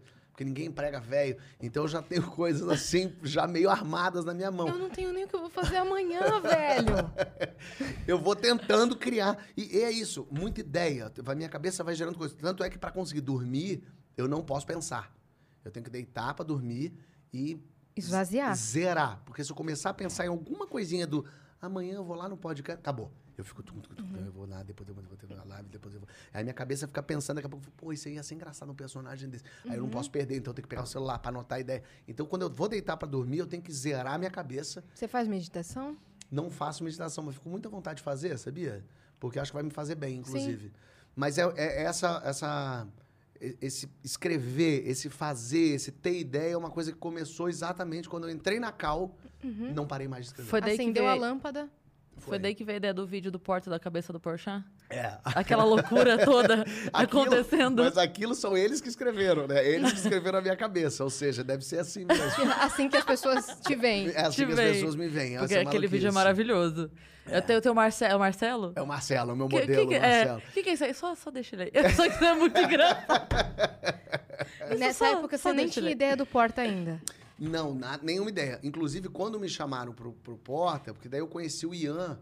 O Ian eu conheci, assim que eu cheguei no Rio, eu conheci o Ian. É, e a gente fez uns curtas-metragens, a gente é, fazia umas coisas assim, eu era- gostava muito dele, ele tinha umas ideias muito legais e tal. Então a gente ficou muito junto, assim, muito tempo. E aí ele tava, ele era amigo do Kibe, que tinha o Kibe Louco, Uhum. é, e eles dois queriam fazer alguma coisa. E aí o João Vicente, que eu nunca hum, tinha conhecido antes, trabalhava com o Kibe no Caldeirão. E aí o João falou: ah, a gente podia fazer alguma coisa na rádio e tal. E nessa época, isso era 2011, eu já estava fazendo stand-up, já estava com o meu show viajando, eu já estava ganhando um dinheiro, já estava. Não era conhecido, mas já tinha feito coisa na TV, estava no Esquenta. tá? Então, Postando coisa na internet também? Sempre, mas já paguei tudo de 2013 pra trás. e aí. Eu fui no seu show em 2008, 2008 ou 2009 em Sorocaba, na Virada Lembra Cultural. que eu fiz uma sessão dupla? que você fez uma sessão dupla sem receber, porque a É. plateia estava enlouquecida do lado de Porque fora. tinha, uma outra, tinha um outro teatro inteiro lá de fora que não ia poder assistir. né? É, e aí você terminou e falou, não, vou fazer, vou Eu fui lá fazer fora e falei, minha gente, se vocês ficarem aqui nesse frio, eu termino esse show e faço E pra faço vocês. de novo, e você fez. E uma coisa que eu achei genial, que, que eu nunca tinha visto, foi que a galera tava entrando e você tava ali. Você não tava, tipo, lá no camarim Ah, é, conversando e a hora que as começar. pessoas. Você tava ali no palco, sentadinho, assim, tipo, bundinha no palco, o pezinho balançando, igual criança É. que não alcança o chão, assim. E a galera entrando, tomando os lugares e tal. Quando todo mundo entrou, você, beleza, beleza, então vamos lá. Você levantou e foi, eu falei, meu Deus, que foda! Genial, isso! genial. Ele tava aqui, agora ele tá ali. E que E foda! conver- é, isso é uma escola meio Pedro Cardoso, assim, que o Amiradade sempre fez muito isso, assim, de deixar ele no meio da plateia, a plateia vai entrando e ele ali tá conversando com eles. Eu amo isso. Mas tem uma coisa que hoje em dia isso já é mais difícil de fazer, porque as pessoas querem foto. Sim, sim, sim. Então, e aí se vem uma, vem todo mundo, começa a, a plateia começa a achar até ruim, porque começa a atrapalhar a- o começo do show, porque tá Sim, todo mundo tirando sim. foto, já começa a pessoa, ei, vamos embora, vamos logo. Então eu comecei, conforme eu fui fazendo show, eu entrava, mas já ia direto subir no palco Você e ia vê embora. que coisa que às vezes o artista quer fazer uma coisa legal e ele é inibido pela própria reação. É, é, Eu, é. eu fui fazer é, o show no Cruzeiro do Zezé e do Luciano. Eu era tipo o show. Sabe o Tom Cavalcante do, do Roberto Carlos? Fui eu. eu. Eu fui junto com o Osmar e a gente foi fazer o show de stand-up alternativo, porque no navio não dá pra todo mundo ir pro teatro. Verdade. Então precisa ter um show secundário. Interessante A gente era o show secundário do navio do Zezé e do Luciano. É, e aí, por que que eu comecei a falar isso, meu Deus? Porque entrava pela dei plateia, tanta- porque o público, às vezes você fica refém daquilo que você fez. Sim, isso, isso, isso, isso. E aí eu ia falar que é, a gente estava lá com eles conversando e eu ouvi o Zezé falando assim: Poxa vida, a gente tentou ontem à noite sair no navio Não. Pra dar uma volta aí, porque o pessoal tava na baladinha, tava não sei onde, e ele queria interagir com as pessoas do tipo, pô, todo mundo que tá aqui é meu fã. Claro, é. Então, que legal eu ir com a pessoa, conversar. Ele falou, foi impossível. A gente saiu cinco minutos, foi uma confusão e a gente voltou. Porque É, As você não- pessoas se machucam, as Sim. pessoas É, se batem. ficam bravas com você porque você não É. tirou a foto com todo mundo. Você fala, não, mas é porque eu já Mas tô eu, uma hora aqui. eu- eu só queria curtir um pouquinho com vocês, porque eu achei que vocês iam Trocar uma gostar ideia de e me tal. ver aqui. É, no meu show, eu tô fazendo, escrevendo um show novo agora que eu vou fazer ano que vem. Eu começo, eu entro em cartaz em abril lá em Niterói. Sério? Uma peça nova. E um stand-up novo. E aí, eu tô pensando como é que eu vou fazer minha entrada, porque eu queria estar sentado conversando com o público. Só que sentado conversando com as pessoas entrando, elas vão ficar parando pra tirar foto. E vai atrapalhar. Então não posso muito fazer isso, mas eu não quero ficar lá dentro. Então eu tô meio pensando como é que eu vou fazer pra começar o show e não ficar, de repente, até em cima do palco mesmo. Mas mesmo em cima do palco. Porque o que, que acontece? Se eu tô em cima do palco, falando, as pessoas não estão nem aí você tá falando. A pessoa começou a entrar, viu você ali, elas param na frente. Fábio, Fábio, tira uma foto aqui. E se você falar não, você ganhou um inimigo que tá Sim. entrando pra te assistir. Sim. Já entra mal, já. aí a pessoa é. já, pô, tirou a foto, aí ele já senta meio de mau humor. Então eu Uhum. já tô g- criando, sem querer, querendo, eu estou criando inimigos aqui. Sim. Então, então é meio. Eu tenho que pensar nisso, eu tenho que ter o público muito do Uhum. meu lado. E supostamente, se eles estão indo ver meu show, eles estão do meu lado, eles querem rir. Sim. Mas se eles entram, eu já não tiro foto, já não falo, Uhum. eles já. Então eu preciso moderar esse início, como é que eu vou fazer, É. justamente para ser do jeito que E você seja pode mais ficar natural. andando de um lado do palco pro outro, indo de coxia pra coxia, e cada vez você some na coxia e vai se arrumando pro show. Então você some desse lado, troca a camiseta, volta, conversa É mais um boa. pouquinho. Mas é stand-up, então eu já tô de calçadinha e camiseta, eu já tô E pronto. Né? Você, É. você troca de mentirinha, De só pra mentira. justificar. Vem, vem de smoking, né? Passa. Aí E volta desmonta. vestida de, de cuca. Aí Você passa. lembra uma peruca? Aquele número do Mansfield que ele ia se montava todo mundo. É, fazer, uh! Aquilo é brilhante. O Mansfield é É, maravilhoso. o Mansfield vem aqui essa semana. É, Ah, é verdade, eu li Ele vem isso. É. Quinta-feira ele Ou você vem. pode ficar no telão também, quem sabe. No, No- telão. no- No, teatro. No, tea- ah, No telão. né, é, tô camarim. eu vim de Zoom, gente, não tô aqui, né? Exato. Pode ser. Eu tô O- aqui atrás, bota uma câmera que você vê. É bom, que o público acha, inclusive, que eu tô de longe. Exato, não é legal? É muito. O Mansfield faz uma piada que eu acho a piada. A, a menor piada mais perfeita do mundo. Que, é, se não me engano, são nove palavras. E era, é, isso é isso quando ele fazia lá atrás, né? E é muito engraçado que ele falava: Eu não gosto de homem. Como? Mas não gosto. Essa piada, pra mim, ela é, ela é precisa, ela é perfeita, ela é. Ela, ela tem uma virada, ela tem ela te surpreende, ela é escrota, ela, Ela é tudo. Ela ela entrega é, tudo. Ela é perfeita. São nove palavras que entregam, que te surpreendem. Eu não gosto de homem. Como? Mas não gosto. Isso era brilhante. Perfeito. É, ele vem aqui essa semana. Ele vem essa tá semana. Bem legal. Inclusive, por falar em a gente citar a piada de alguém que não está aqui, mas estamos citando a piada da pessoa, eu citei uma piada sua outro dia aqui que Eu vi, do viralizou. Do enfiar. Ah, ótimo. E eu achei muito maravilhoso que quando eu falei, ah, não sei o quê, porque o Paulo falava enfiar, e falava assim, falava porque ele ainda fala. Eu falei, não, gente, é uma maneira de dizer. É. Falava quando esse texto dele é de 2009, gente, pelo amor de Mas Deus. você sabe que eu pensei, porque esse texto funciona muito. Outro dia eu Muito. fiz de brincadeira em algum lugar, porque eu tô testando, eu tô fazendo em lugares pra testar meu material e tô gravando um documentário sobre a minha volta também. Então eu fazendo mal, eu me dando mal, eu errando o texto e tal. Tá bem legal Fábio, isso. isso não existe. O quê? Você se dá mal no palco. Eu Eu, vou te falar, vai tomar no cu. Fábio, deixa eu te falar tá uma coisa. esse- Não, não, não, não. É é um personagem que. Gente, olha só. Não existe. Eu fui assistir, quer dizer, não, não fui te assistir porque você entrou de surpresa. Lá no Clube do Minhoca, no dia do Em Pé na Ah, sim, Rede. É verdade. Que do nada, na, na Fábio Porchat, você entrou. Ah, porque ele tava passando. Foi. E aí você tava passando e você tirou cinco minutos do cu. e a plateia foi abaixo. Eu falei, Lógico. matem este homem!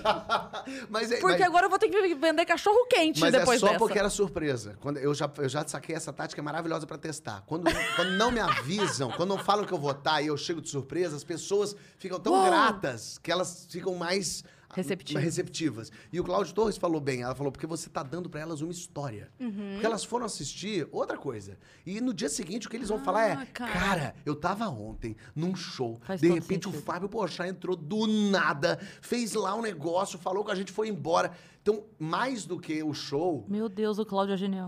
aí eu dei pra eles uma história que eles vão contar em, em Você marca a vida dela. é. Ok, muda. Mata o Cláudio. E aí eu tô Muda o testando ódio, né? lá meu- meus textos e tal. E aí eu fiz esse do enfiar. E funciona. Mas eu tô querendo fazer essa- esse novo show sem, sem enfiar coisa no cu. Porque todo mundo enfia coisa. Eu digo que sempre você tem direito a uma coisa no cu por hora no stand-up. Porque senão é roubar. Porque tudo a gente enfia no cu e é engraçado enfiar coisas no cu. É, é, Funciona, né? Funciona, É entendeu? o Coringa. É, e aí eu não, e aí eu não queria fazer Mas isso. tem coisa que funciona pra homem que não funciona pra mulher. Lógico. Por exemplo, eu sempre falo isso, assim, ó, o cara sexualizar uma coisa com... O, o, o Meirelles tinha uma piada que ele falava disso com o dentista, que eu não lembro exatamente como era a piada, mas ele... Sei lá, vou, vou falar qualquer coisa aqui, tá? Ah, eu tava no dentista, não sei o que, ele tava lá, fazendo a obturação, eu olhei pro lado, ele tava sentado com a perna aberta, fui chupei o pau dele. Hahaha, todo mundo ri. Porque Meirelles, aqui, ali, falando de pau dele. Troca. Eu aqui, menina, não sei o que, tô lá na dentista, olhei pro lado, ela tava pendurada aqui, fui chupei a teta dela. Cara, isso dá tesão, isso não é engraçado.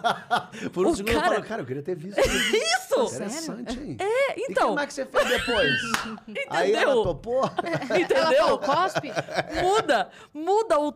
Na hora, mudou. Os caras da plateia, não, eles estão de pau duro. É, é, Imediatamente. tem isso. E as mulheres estão putas porque eles estão de pau duro. O machismo é tão, tão violento que a mulher, inclusive, que tá na Isso. plateia, acha isso ruim. Isso. Porque, por que, que você tá rindo dela?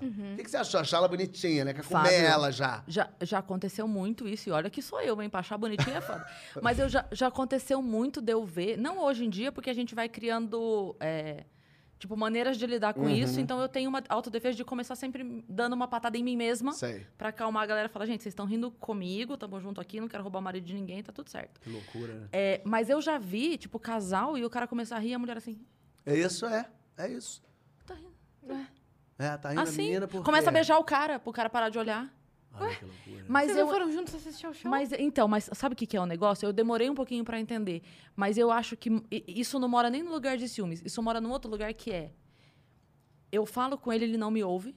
Ele tá há 20 minutos ouvindo ela, rindo. Uhum. Ele não ri de nada do que eu falo. Ele não ri é. de nada do que eu falo. Eu chego e não pergunta como foi meu dia. Ela tá aqui contando uma coisa totalmente inútil e ele tá adorando. Então é, é meio que uma. Não é nem comigo. N- não importa quem é ali. É só. se- Porra, Sim, pra sim, mim ele sim, não tem- me dá 20 tem minutos de isso. atenção. Tem tudo isso junto. É tudo isso Não importa se eu sou gorda, magra, alta, baixa, não, não, não interessa. Não interessa. É uma outra mulher e ele tá. Ei, caralho, pare de olhar pra ela. É, ainda mais se for algum assunto que tem a ver com chupei a teta e Sim, ah, ah, sim. dei, peguei. Ainda tem um, um olhar aí que é, é isso, é o machismo. É. Sim, porque ela falou, se fosse eu falando, você ia achar ruim comigo. É, Né? você não Se eu falasse isso na roda de amigos, é. É. Ele não deixaria ela falar. É. né? Que é uma coisa muito doida, né? Porque eu- ele, ele se encanta por isso, mas ele não. Não, você não. É, isso é doido, né? É, é, é muito foda É isso. um negócio que eu só penso assim, ai, que bom que eu sou um homem hétero cis branco. Classe alta. Ufa. Privilegiado. Ufa. Privilegiado. Que eu não mas sofri na verdade, a merda é o que é o contrário. Agora eu que preciso do- alto dessa minha posto da pirâmide, preciso olhar e estar atento a isso justamente para tentar lutar junto, tentar mudar Sim. isso de algum jeito e, e- e- e- e tirar de mim tudo, todos os as merdinhas que eu fiz e faço diariamente, que, coisas que não percebo. Claro que eu não tô falando aqui de coisa do tipo estuprar gente, bater Ai, na fiz, nem pessoa. percebi. É, menina, ontem tirei o pau pra fora e gozei no olho da cara da menina. Não foi assim. Mas todas as coisinhas que eu faço e que são de preconceito e de. estão aqui dentro. E é, é- e é ruim que a gente fala disso, e aí tem muita gente que fala, ai, que saco falar isso, ai, que chato falar isso. Mas é a Ai, verdade. ele virou um militante. É um militante. Mas eu tenho certeza que você seria mais feliz fazendo comédia se a menina do lado do cara não impedisse ele de ver. Tem uma outra coisa que pra mim bate mais do que isso. Eu até comentei isso o dia que o. Eu não sei se foi quando o Dinho Machado veio ou. Acho que foi quando o Dinho Machado veio que eu, coment... eu falei o seguinte. Eu. Eu gosto muito de pagode, por exemplo, né? Adoro, e a gente já recebeu aqui vários pagodeiros. Salgadinho já veio, já vieram vários pagodeiros aqui que eu adoro. Aí você imagina assim, se o, o Salgadinho vai no teu programa e você curte pagode, ele vira e fala, pô, Fábio, cola lá no churras lá em casa que vai rolar um pagodão. A mulher dele vai achar normal. Claro, Se perfeito. ele vai, se ele vem aqui e fala, pô, Cris, cola lá em casa, vai lá. Mas que que é isso? É, lógico. Ver uma Eu- mulher? Sabe o Que dia que eu mulher é percebi isso? Eu- Eu, eu- falo, gente, mas eu só quero curtir o pagode. Eu Ele tinha uma namorada que morava em Campinas. E ela foi morar no Rio. E ela não conhecia ninguém no Rio. Ela ainda não era minha namorada. Mas ela- é, depois ela ficou minha namorada. E aí eu lembro de um dia que ela falou assim: Poxa, eu queria sair aqui no Rio, mas eu só conheço dois caras aqui. Que são amigos meus da vida. Eu falei, ué, liga pra eles. Ela falou, não posso. Se eu ligar, ele vai achar que, ele- que eu quero dar pra ele. E se eu não der pra ele, ele vai ficar puto comigo, ainda vai ficar. Então eu prefiro nem ligar. Eu falei, que vida merda da mulher. Ela não consegue ligar pro cara. Sair porque- à noite sem ser um date. é, sem ser, quero dar pra você. Cara, que inferno, assim. Realmente é, um. Então, e- isso É pra chato. mim, de, de tudo que, eu- que eu poderia reclamar, isso é a única coisa que me incomoda de verdade. É o fato assim, tipo, é, os caras podem marcar um, pô, vamos sair amanhã na hora do almoço, não sei o quê. Mas se chamar ela, é uma mulher, é uma menina, e aí necessariamente tem alguma coisa, se chamar.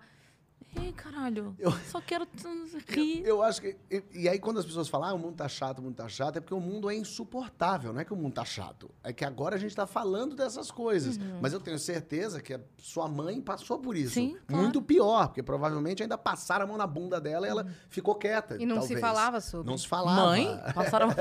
É, é, é, talvez ah, um amigo gay seu, o amigo gay do seu pai não foi gay. E não pôde ser gay, porque há 30 anos era uma, Uhum. loucura. Que, que inclusive ainda era idético, ainda tinha um negócio assim Uhum. horrível desse termo e tal. Então, não é que o mundo tá chato. O mundo é sempre foi horrível, insuportável. Só que as pessoas não tinham possibilidade de falar e agora elas estão falando. E estão dizendo que como para elas tá chato. Se imagina se o mundo tá chato para você, imagina para pessoa que tá sofrendo isso. Imagina para mulher que não consegue ir no pagode porque os, os caras vão achar que estão querendo comer. E isso é o de menos, quase, porque se você for ver tem gente Claro. morrendo Claro, por claro, é esse o de tipo menos de coisa, total. no claro. Mas não é o de menos. É, a verdade é que também é uma coisa. E a gente precisa falar disso. Por isso que eu. Assim, no fim, a sociedade está se modificando. É claro que dá a sensação que dá que a gente dá um passo para frente e dois para trás a vida inteira. Mas não tá. No fim, é dois para frente e um para trás só. A gente tem. é, a gente está nesse momento conservador, reacionário e tal. Mas é, há, há 30 anos era pior, há 100 anos era pior. Se você perguntasse há 150 anos, menino, e aí a escravidão? O pessoal fala, não, não tem como acabar isso, não tem como acabar. Isso já está na população, já está em todo mundo. E vemos hoje como tivemos um presidente negro americano. É, é uma coisa impensável. A gente teve uma mulher presidente. As coisas estão mudando. Claro que podiam mudar mais rapidamente, não precisava morrer tanta gente para ter que mudar. Mas a gente tem que mudar e evoluir junto, assim. Eu entendo, claro que às vezes, ah, mas tem exagero de um lado. Lógico que tem exagero de um lado. A pessoa foi espancada, apanhou a vida inteira, foi podada a vida inteira, foi colocada num canto a vida inteira, tiraram, tinha uma mordaça na boca a vida inteira. Quando tira, essa pessoa quer gritar. Ah, mas não precisa gritar. Precisa, porque essa pessoa não aguenta mais. A mulher vem se fudendo há milênios. É agora que ela começa a ter alguma chance, cara. Ai, que chato esse mundo. A mulher, não! É o mundo que eu, eu preciso. Como é que pode o cara achar que o mundo tá chato se a mulher ganha menos que o cara? Se a mulher não pode andar na rua, se a mulher vai receber o entregador de pizza, ela, ela tem que ir com gente, vestida. Porque senão o cara que vai entregar acha que ela quer dar pra ele e vai estuprar ela. É uma loucura. O, o preto, o gay, a mulher, o nordestino, todo mundo que a gente fala, é, as coisas estão mudando. E eu acho que a gente, como comediante, também tem que mudar. A gente tem que andar. Ah, mas antigamente, eu falo muito, ah, antigamente é, o, o Costinha fazia piada. Pois é. Aí ele já fez a piada. E aí já passou 40 anos. Você quer lutar para fazer a mesma piada que há 40 anos um cara fez? Uhum. Que merda. Piada é uma coisa que, quando a gente contava piada, na época a gente contava piada, né? conhece aquela do papagaio que imitava o Silvio Santos? A gente perguntava antes pra pessoa. Você conhece a piada da loura que foi no, na praia? Se você falasse, conheço, eu nem te contava. Uhum. Se você conhece, não faz sentido eu te contar. Então, para que que hoje eu vou defender a piada do Zacarias? Ah, mas o Mussum fazia. Pois é, aí ele já fez. Então, eu tenho certeza que se o Mussum tivesse aqui, você fala, eu quero fazer a piada do Mussum. O senhor fala, não faz não, essa eu, essa eu já faço. Uhum. Faz outra aí, pensa outra. Quer fazer piada. E não é assim, ah, e, e, claro que as pessoas ficam, não pode, não pode, mas não pode fazer piada com preto, não pode fazer. Pode, pode fazer piada com todo mundo. Pode, dentro da, da, Constituição, você pode fazer piada com todo mundo. E, inclusive, é bom que se faça. É bom incluir todo mundo nas piadas. É que é, uma coisa é fazer piada, outra coisa é humilhar, incitar ódio, violência. Uma coisa é rir com, outra coisa é rir Não, e você pode até Porque... rir também. Mas você entender a responsabilidade que tem isso. É, porque essas pessoas, elas são mortas por esse tipo de piada. Elas são agredidas por esse tipo de piada. Você perpetuar o preconceito é uma merda. Assim, você lutar para fazer uma piada que perpetua o preconceito, eu acho tão pequeno, eu acho tão precário, eu acho tão triste uma pessoa. Não, mas eu quero fazer piada da mulher burra. Caralho, em 2022 tu quer fazer piada da mulher burra. Essa é a tua luta? Não, mas eu quero fazer piada com o viado, que o viado faz. É, é. Caralho, mas é essa realmente com, com o mundo nesse estado, a tua luta é para poder fazer uma piada sacaneando o gordo. Caralho, essa é a sua, essa é a, é a, sua luta enquanto humorista. Essa é a tua vontade de criar alguma coisa. Se você é artista na minha cabeça, você tem que estar tá sempre pensando à frente. Você tem que estar tá puxando a corda, indo para vários outros caminhos, falando e criando coisas que as pessoas ainda nem pensaram. Aí você está lutando para fazer um negócio que as pessoas já sabem de cor. Uhum. Eu acho isso, enquanto artista, enquanto criador, ator, comediante, o que é que seja. É jogar fora o teu talento, a tua verve, o que você uhum. tem. Porque muita gente fala assim, ah, mas essa piada não tem graça. Tem. Eu ri a vida inteira, da adolescência inteira, a juventude, de piada racista, de piada homofóbica. Era engraçado. Eu ria. Agora, eu, eu, a senhora tá andando, ela cai e tropeça, a gente vai rir. É um horror. A senhora tropeçou, caiu, ela vai, pode ter morrido. A gente ri. Então, piada preconceituosa é engraçada, por isso que ela existia. Uhum. Ela existia porque ela tinha graça dela, mas a gente escolhe não contar essa piada porque a gente escolhe não seguir nesse caminho. Eu, enquanto sociedade, enquanto brasileiro, enquanto ser humano, não quero contar essa piada porque não faz o menor sentido eu evoluir para esse lugar. Eu quero evoluir para um outro.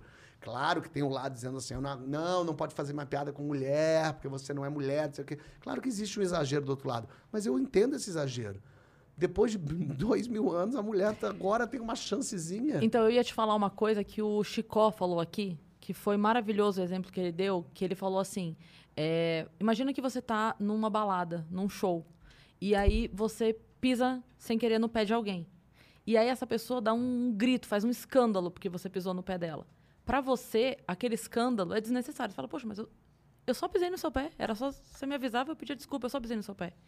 Só que aí quando a pessoa tira o sapato, você vê que dentro do sapato ela estava com o dedo machucado, que ela está com uma ferida, que ela está um tempão com aquela ferida e que você pisou na ferida. Não é que é você deu um pisão no pé. E eu achei esse exemplo maravilhoso, porque às vezes assim, ok que você não fez na maldade. Eu entendi que o seu pisão não foi na maldade, mas olha onde você pisou. Olha o tamanho dessa dor que, que existe onde você pisou. Então, não é só julgar o pisão. Ah, mas o pisão é tão bobo. É, mas deixa eu te mostrar aqui onde, é, onde foi que você pisou, eu, sabe? Mas o que eu sinto é que tem muita gente, para falar, digamos, comediante, vai. Tem muito comediante que sabe que aquele pé tá machucado, que sabe que aquele pé tá infeccionado. E fala, mas mesmo assim eu tenho o direito de pisar naquele pé. E é isso que eu digo, que direito merda que você tá lutando? Você tá lutando por um direito de humilhar a pessoa. Ah, mas eu posso. Eu sei que você pode, mas daí você escolheu isso. Quer dizer, pior ainda, você escolheu tratar mal uma pessoa que está com o pé caindo. Entendeu? É, é, isso que eu. Ah, mas aí você não pode fazer piada com mais nada? Pode, pode fazer piada com um monte de coisa, piada com um monte de gente. Existem jeitos, inclusive, de falar, de fazer. Mas fazer aquela piada com aquela pessoa que já tá com o pé infeccionado, cara, tem tanto pé por aí. Olha quanto pé pra pisar. Por que que você quer pisar naquele pé? Só pra provar o ponto de que você, se você quiser, você pode pisar naquele pé? Eu acho essa luta meio triste. Você tá aqui, você conseguiu um destaque, você tá se colocando como comediante, aí você escolhe lutar a luta dos pés machucados. Cara, luta de pisar no pé dos outros que não, não foram pisados ainda. Vai, vai por aí, tem tanto. É isso. É que se dissesse assim, pô, mas se eu não fizer essa piada, não tem mais piada pra fazer. Essa é a única piada que eu posso fazer, é essa aqui. Se eu tirar, eu morro de fome. Olha quanta piada tem, olha como, como o mundo está aberto de possibilidade. Olha Uma o país que a gente vive. Olha o que acontece todo dia com, com sei lá, de governo, a memes, a farofa da DK, olha tudo que tá acontecendo, olha o que tem de piada por aí. Tem muito caminho, e caminhos que você pode pensar, ah, mas não quero falar de política. Tá ótimo, faz piada de pum, faz piada de torta na cara. Tem importante também, é engraçado.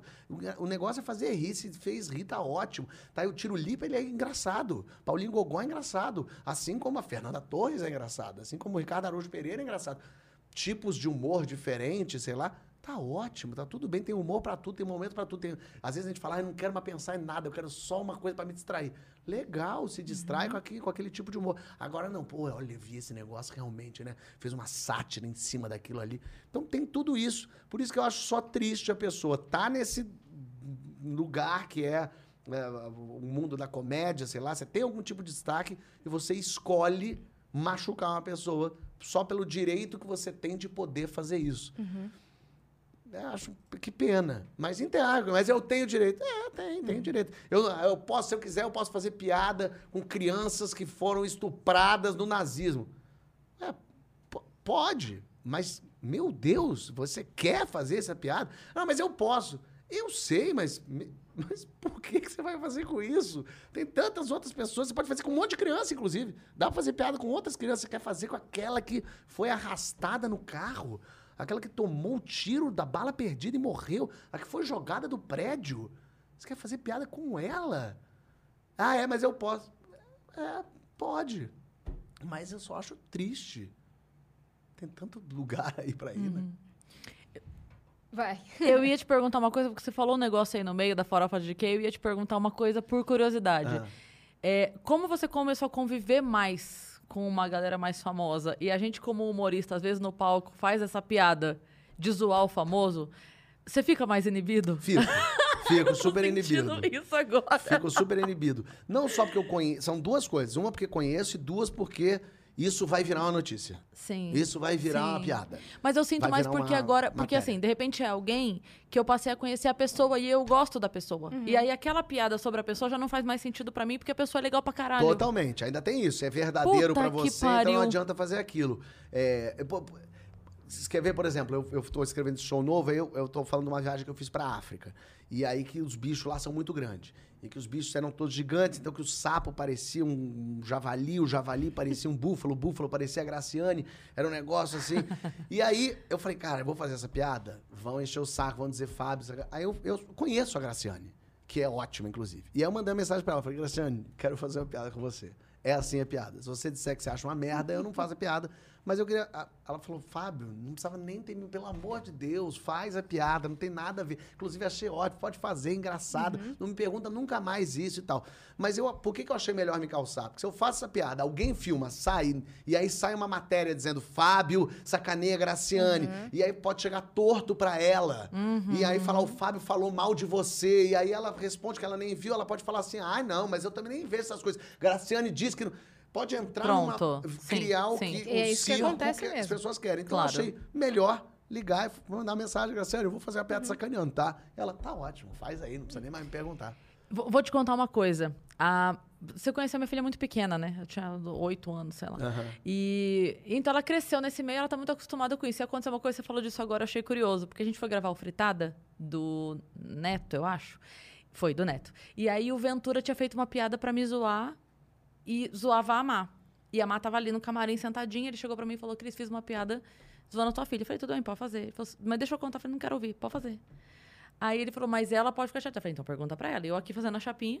Aí ele foi lá e falou, Má, porque o, o Ventura e a Má, eles têm uma ligação ali que os dois se amam Sei. e tal. Aí ele virou e falou, Má, olha só, eu fiz uma piada com você. Ela falou, pode fazer. Ele falou, deixa eu te contar. Ela falou, não quero ouvir, pode fazer. Aí que eu achei maravilhoso, porque ele falou assim, tá, eu entendi que por você tudo bem. Mas e se você chega no colégio, na escola, e as pessoas começam a te sacanear pelo que eu falei de você. Aí a Má virou pra ele e falou: se alguém vier pra mim pra falar da piada que você fez comigo, eu vou falar, sabe por que ele fez piada comigo? Porque ele me conhece. O dia que ele fizer uma piada com você, você me avisa. que aí você vai ser relevante o suficiente. Não. Ai, caralho, falei, É minha filha. orgulho, Maneiro. Orgulho da mamãe. da mamãe. Porque eu falei, Maneiro, cara, sabe, maneiro. ela teve a consciência de falar, cara, é isso. Você me conhece, você me sacaneia, a gente se zoa, você é meu amigo. É por isso eu achei do caralho. De... É, mas eu fico mais preocupado com isso, de virar um circo, porque. Pras outras pessoas. É, né? porque no fim das contas tem um, um- um tipo de lugar onde saem essas notícias que vivem disso. Vivem de tentar pegar alguma vírgula, é, e, e- espremer e sair alguma coisa e criar uma confusão. E aí é chato, porque eu não quero confusão com ninguém, eu tô aqui fazendo as, as graças aqui. Então, agora eu já paro pra pensar. E ao mesmo tempo, quando eu fazia as piadas lá atrás também, até eu peguei umas piadas pra fazer o show novo, eu peguei as piadas antigas pra ver o que, que tem ali, se alguma coisa até se salvava. É, muita coisa errada. Muita coisa que eu seria preso, talvez, hoje. É, e que as pessoas riam na época. Não, acho que preso não, mas Cara, eu te tem encheu o coisa saco. ali Iam que era mais chata. Mas, é, preso, não sei. Não, acho que não. Se infernizassem a vida, mas cancelado com certeza. Sim. E muita referência de piadas, sei lá, com Preta Gil, que também é uma coisa antiquese, meio velha e tal.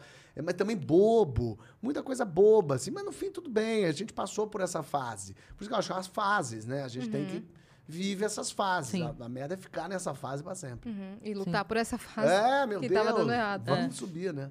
O que, que você ia perguntar? Eu ia perguntar, quando vocês pensam, quando, quando, no começo isso, né? Quando vocês pensam numa sketch pro Porta, tem uma reunião em que se analisa o texto e as pessoas discutem sobre, ó, isso daqui pode dar problema, isso daqui vai dar problema, isso daqui... Não, de problema não. Só que vai dar problema, vamos fazer. Vamos fazer. É, exato, isso aqui vai dar problema? Vai, então é isso. As pessoas. Esse não vai dar problema? Não Nem quero. tanta coisa dá problema assim no Porta. Na verdade, pouca coisa dá problema. É, processos, então, o que alardeiam é muito.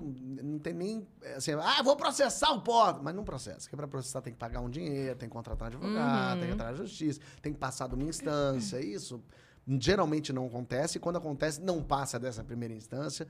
Dificilmente o Porta, nesse tempo, andou um pouquinho mais, assim. Talvez o especial de Natal, que foi o que jogaram a bomba, foi pro STF, o STF falou, tá, fica quietinho aí, porque não, é liberdade de expressão, não tem isso. Mas só porque chamou muita atenção. Mas quando a gente escreve, a gente não pensa vai dar merda. Ah, tá. A gente acha engraçado. Tem um, por exemplo, eu lembro de um que eu escrevi, que é o ginecologista vê a imagem de, acho que é de Nossa Senhora ou de Jesus na vagina da mulher. Ele abre e fala: Meu Deus do céu, é, é essa, eu não acredito, tá aqui ela. Vem a mulher, a enfermeira, acende vela, e a mulher tá lá com a perna aberta. E aí eu acho muito engraçado. Mas nesse, quando a gente leu, a gente riu muito e falou: Vai dar merda. e esse deu merda. Foi a primeira vez que, sei lá, Feliciano falou. Mas enquanto nossos detratores forem Feliciano, Silas Malafaia, é, os corruptos. é, aí tudo bem, a gente tá atacando as pessoas certas, sabe? Brincando e sacaneando as pessoas certas. Mas, é, mas quando a gente vai fazer, por exemplo, especial de Natal. Especial de Natal a gente já sabe, embora a gente, a gente lançou em 2013, não deu problema, 14, 15, 16, 17. Engraçado, o de 19 deu problema. Olha que estranho. Depois de 18, Depois de 18. Menino. É, não sei o que aconteceu no país que de repente deu isso. Mas não tinha dado problema nenhum. Tinha assim, tinha gente que gostava, tinha gente que não gostava, tinha um que falava, ai, que absurdo. Ninguém tinha, queria proibir, ninguém queria jogar bomba. Mas em 2019 as pessoas se sentiram à vontade para fazer esse tipo de coisa. É, e aí começou a dar. Tanto que as pessoas falam, especial de Natal do Potter é, que vem fazendo. Eu falei, mas você assistiu os outros? Porque os outros estão no YouTube já há muito tempo, vocês não falaram nada sobre isso. É, tanto que o barulho acontece, aconteceu o barulho absurdo que fizeram, passou a- a- o lançamento, as pessoas ficaram quietas, mas tá, tá no YouTube. As pessoas estão vendo, tá de graça para quem quiser ver. Mas ninguém mais falou nada. Só fala na hora, porque no fim é midiático para as pessoas. Quando a deputada na Bahia fala que não vai permitir, o que ela quer é chamar atenção para ela. Ela tá sen- sentada em cima do negócio do porta e trazendo as- os holofotes para que a pessoa fala, é isso mesmo, é, parabéns, muito bem. E, e ela esqueceu, nunca mais vai ver isso e vai passar. Por que, que os outros oito especiais estão lá e ninguém está tentando E que, na verdade, tem o impedir? efeito contrário, né? Pra gente é uma maravilha. Exato. As pessoas começam a ouvir falar. A gente joga no ar e as pessoas, absurdo, é o quê? E a pessoa fala, absurdo, Inclusive, o vocês quê? economizaram uma grana de barco. Muito, muito, mas é verdade. Obrigada. No mundo todo, inclusive. Porque quando jogaram bomba, isso saiu no mundo inteiro. Sim. E aí, quando eu t- eu tava no México, as pessoas estavam falando disso. e Aí vocês cancelaram o assistir. outdoor na Times Square, cancelou, falou, gente, não precisa mais. passar, gente. Economiza Isso. essa grana. E aí, o, o- o especial que a gente lança amanhã, inclusive, te prego lá fora, foi o trailer foi no ar. E aí foi muito engraçado que uma das coisas que a mulher falou, assim, que alguém falou e que gerou polêmica, assim, Jesus está num bordel. Ele está entre putas. E eu falei, mas é que Jesus andava entre putas. Sim. Você ter ficado bravo com isso. Jesus andava entre os mais necessitados. Jesus não andava é, no, no, no, no jardim. Né, entendeu? Uhum. Jesus andava entre, entre os leprosos, entre os pobres, entre as putas, Uhum. a- entre os, os marginalizados. Então, é, por acaso, vocês vão assistir amanhã, ele vai lá no, no, no puteiro e, e ele não dorme, ele não faz uma suruba com putas. E poderia até fazer, mas por acaso não faz. Mas as pessoas já ficam muito loucas porque, no fim das contas, elas não acreditam nesse Jesus de verdade, o Jesus do amor e tal. Elas acreditam no que alguém um dia leu e disse para ela. Eu, eu leio a Bíblia, porque para escrever eu leio. É, e eu comento com pessoas religiosas sobre a Bíblia, ninguém faz a menor ideia do que está escrito na Bíblia. Ninguém lê a Bíblia. E esse que, o que me dá mais medo. Quem lê a Bíblia é o pastor, é o padre, e ele interpreta do jeito dele e passa para aquela congregação ali, para aquela assembleia dele.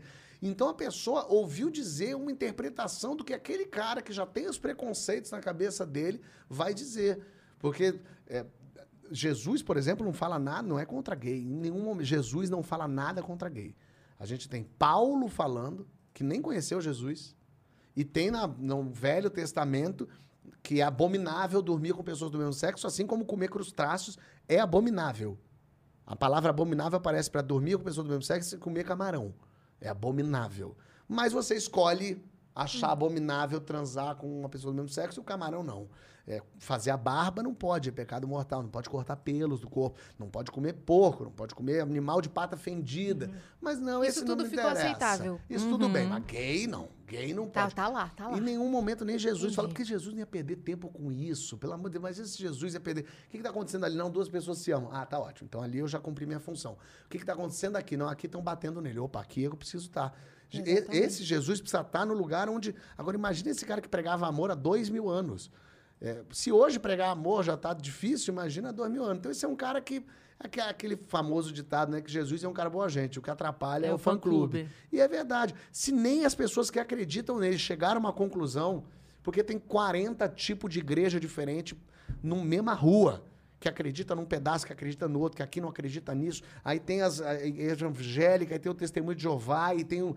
Se nem eles estão combinados entre eles, por que, que aí eles querem mandar na minha vida que nem acredito?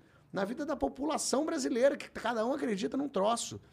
Imagina, a gente tem que lutar pelo Estado laico, e é por isso que eu acho que é importante que a gente faça piadas com religião. E mais uma vez, não é, não é chutar a santa, não é ir lá no centro de, de, de religião de matriz africana e botar fogo, não é impedir uma missa de acontecer, não é ir no espírita lá na frente e não deixar eles fazerem, porque isso é crime.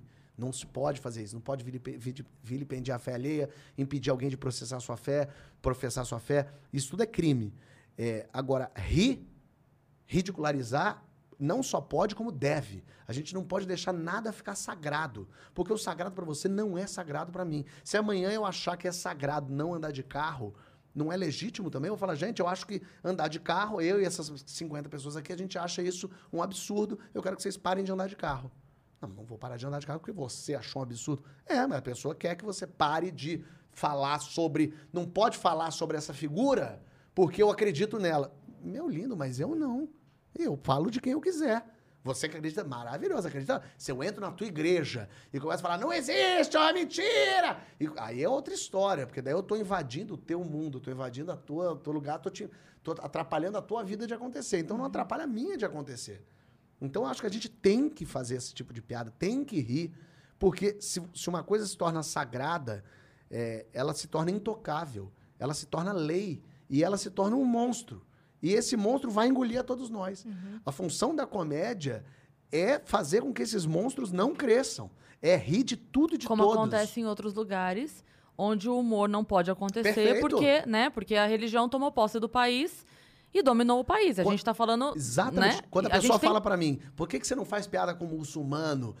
Ao invés de você querer desejar minha morte, porque existem extremistas muçulmanos, porque não são os muçulmanos, né? São os extremistas muçulmanos. Que Um grupo de muçulmanos matam pessoas.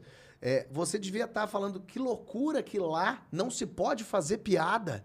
Sim. Não se pode desenhar aquilo ali, porque senão te matam. Uhum. Você tinha que estar mais do que. é, é, acho que é aí que tá a luta errada. Ao invés de torcer pra mim, é, para eu morrer, é, você devia estar preocupado em por que, que lá não pode fazer piada nenhuma, lá não pode falar. Porque é, são esses crentes que terceirizam o pecado, né? Como eu não posso bater em você porque meu Deus não deixa, eu quero que você bata no Deus do outro, para um maluco que acredita no Deus do outro venha cumprir a função. Eu tô quase contratando um matador de aluguel para vir aqui. Daí ele vai te matar e eu fico com a consciência livre. Não, E não no é. mais, você já fez já piada com Muito. muçulmano. A gente fez piada com muçulmano, com evangélico, com católico, com umbanda, com ateu, inclusive, que eh, eu também escrevi. É que ao mesmo tempo, assim, por que você não faz piada com muçulmano? Aham, me conta aí três parábolas do Alcorão. A gente ri do que a gente conhece. O Brasil não faz a menor. O Brasil não conhece a Bíblia. Sim. Vai conhecer o Alcorão. Só os estereótipos do, do mundo árabe. É, só conhece isso. Uhum. E mesmo assim, não, não conhece uma passagem do Alcorão. Não sabe o que tá ali. Então, pra que, que eu vou falar? Ah, mas muito corajoso você. Não, eu não quero ser corajoso. Eu quero ser engraçado. É quando você jogou uma bomba em mim, você me transformou num corajoso. Não era pra eu ser um corajoso. Era pra eu ser um. fazer piada da quinta série. A escola que- do Jesus, do especial de Natal que estreia amanhã, chama Escola Eva e Adão. Porque é uma piada de- da quinta série. Eu, eu queria fazer essa piada. A piada imbecil. E, e você sabe que é, é curioso, porque eu sou cristã, não frequento igreja, mas sou cristã, fui criada na igreja católica e sou cristã, assim. Mas é muito engraçado porque, às vezes, por exemplo, sabendo que você vem, aí já vem as mensagens, né? Ah, não vai questionar ele lá e tal. E eu tenho uma postura muito assim que, como humorista, eu só posso acreditar que uh, o, o humor ele é diretamente ligado à inteligência. Então eu só posso acreditar num Deus que tenha bom humor. Com certeza. Se eu acredito em Deus, como acredito, e se eu acho que ele é tão inteligente, eu, eu acho você inteligente. E você tem um humor incrível. Eu acho alguns humoristas inteligentíssimos que têm um humor incrível. Como é que eu posso duvidar da inteligência? Entende? Eu, como cristã, estaria menosprezando a inteligência do meu Deus, que eu acho que é tão soberano, como eu acredito que é, se eu acreditasse que ele para o tempo dele. Entende? É, Eu digo assim, fala, cara, eu eu só posso acreditar num Deus que tenha bom humor. Mas sabe o que acontece? É porque a vida, a vida é horrível. A vida é muito dura, a vida é muito difícil. A gente vai morrer. A vida é muito injusta com a maioria esmagadora da população mundial. É, então, e quando a- pessoa escolhe acreditar em alguma coisa, ela está querendo uma justiça de alguma forma. É, a- depois do medo da morte, eu acho que o maior medo do ser humano é da injustiça. É, de, um, de um crime ficar sem solução, de me roubarem, de, pô, trabalhei tanto para isso, me tiraram, olha que coisa injusta. É, então, o nosso medo é de injustiça. Como a vida é horrível, como eu tô aqui, eu tô direitinho, poxa, eu tô trabalhando, eu não fiz nada de errado, mas eu tô com uma vida merda aqui, eu não consigo ser feliz, acontecem coisas horríveis com a minha família, desde é, preconceitos até assim, assassinaram alguém, atropelaram alguém. E, e quando me prometem que não, mas quando a gente morrer, a gente vai para o lugar onde todo mundo é igual, onde vai ser bom para todo mundo, é um alívio, é um conforto do tipo, tudo bem, a vida difícil que eu tô tendo aqui, que todo mundo que eu gosto tá tendo aqui, porque em algum lugar vai dar certo. E aí essa pessoa que então se apega nisso para poder sobreviver, ver uma outra pessoa rindo disso, ela tá falando, caramba, você tá rindo da minha única esperança. Só que o que eu acho é que essa esperança, ela de- quando ela começou a, a lucrar dinheiro com as pessoas, ela se transformou já numa outra coisa. Ela não é mais uma esperança de Sim. uma vida melhor. Porque não é, não é possível que você acredite que. Quer dizer, é possível que existe, mas assim. Se a gente parar para pensar, mesmo que você possa acreditar em qualquer energia, o que quer que seja, não é possível que você acredite que existe O feijão um contra a céu. Covid. É, não existe um céu onde as pessoas que morreram estão vivendo lá, é, conversando, e aí tem um, um- um- lugar de bondades, aí você morre, chega lá e você encontra as pessoas.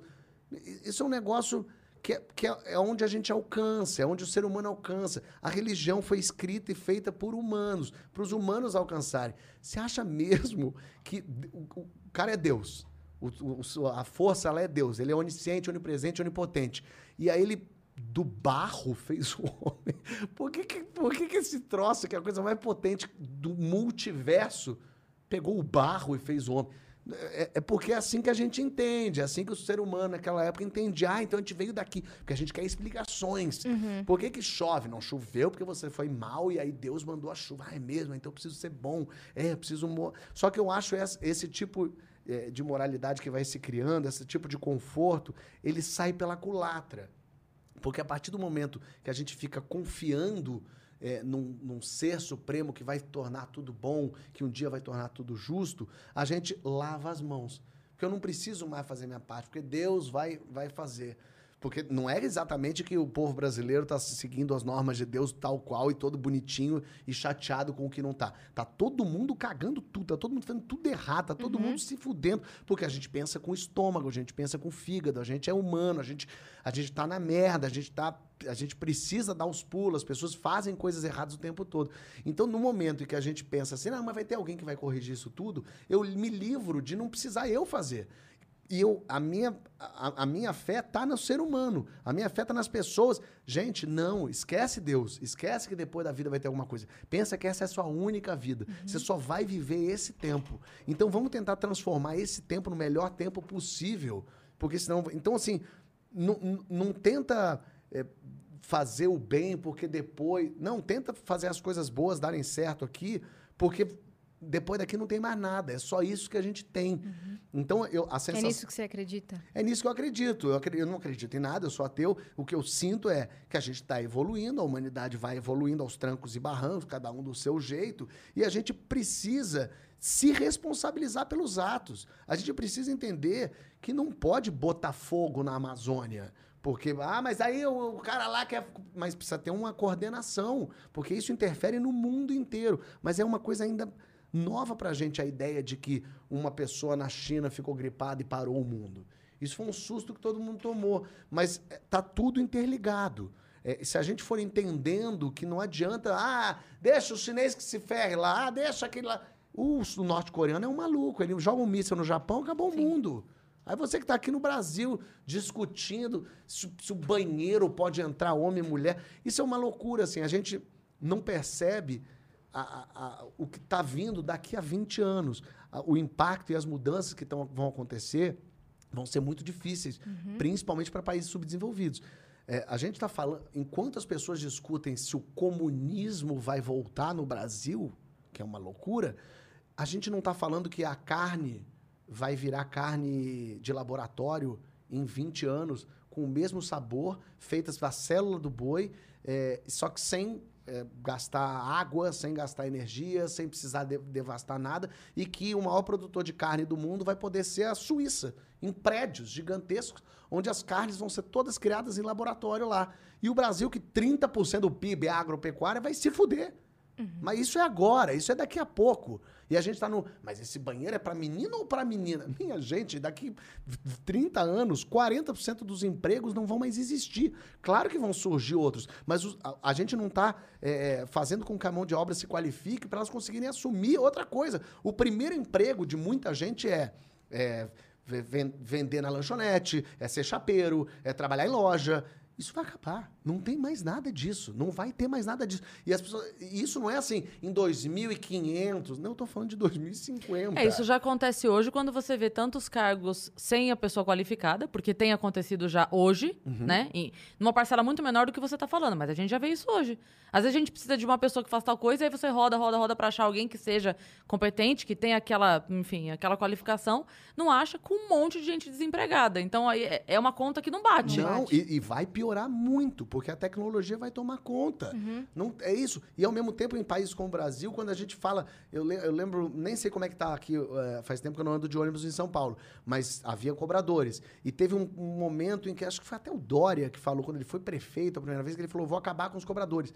Houve um protesto generalizado. E, obviamente, não faz o menor sentido ter cobrador em ônibus mais em 2021. Mas claro que faz. Você vai desempregar 50 mil pessoas, sei lá, essas pessoas não têm para onde ir. É. E, aí? O que faz com essas pessoas? Só que a, a- a- a evolução tecnológica, ela é uma pedra rolando a ribanceira. Você consegue segurar um pouco. É tipo aquela, aquele papo de que, lembra que ah, o controle remoto demorou a chegar no Brasil? Tinha um papo que a Globo não tinha deixado ter controle remoto para ninguém mudar de canal. Mas chega uma hora que não dá para impedir mais. Não vai ter mais motorista. Não vai ter mais motorista. Imagina, não vai, se não vai ter mais motorista, não tem mais acidente. Uhum. Não tem mais mecânico, o mecânico não vai precisar de tanto, não vai precisar mais de ter guarda de trânsito, Sim. não vai precisar. Tudo vai mudar. tudo. Entregador de comida não vai ter não mais. vai ter, não vai ter mais posto de gasolina, porque vai ser só energia elétrica, então você não vai precisar mais ter os frentistas, vai ter as pessoas ali. E pra onde vai essa gente? E a gente está falando desses, desses trabalhos, seriam, sei lá, uns trabalhos, uma mão de obra mais, mais popular, mas nos Estados Unidos a máquina já está substituindo advogado. Porque lá, como é jurisprudência, Sim. então você bota a máquina para pesquisar casos em que comediante falou de religião. A máquina, em uma hora, consegue o que o cara fica três dias para achar. Sim. A máquina já está substituindo advogado. E vai fazer o que com as pessoas? Já teve um, um experimento de uma, ma- uma coisa artística.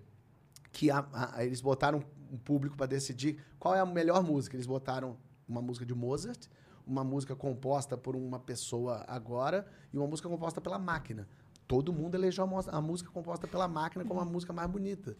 A máquina compôs uma música. Porque ela tem acesso infinito a todas as Sim. músicas já feitas na história da Padrões. humanidade. É. Ela O que o funciona. que funciona, o que não funciona, É. o que, que É o xadrez, único. né? É você jogar o Exatamente. xadrez contra a A máquina. máquina já está fazendo E música, aquela minha tecnologia gente. que, que replica a voz da pessoa exatamente. Perfeito, também Ah, tem isso, que dubladores, cara. Quem então- trabalha com voz. Você pode pegar o Marlon. Brando, ele vai fazer filmes. Porque Sim. você vai pegar o Marlon Brando e botar, não precisa mais Uhum. do Fábio.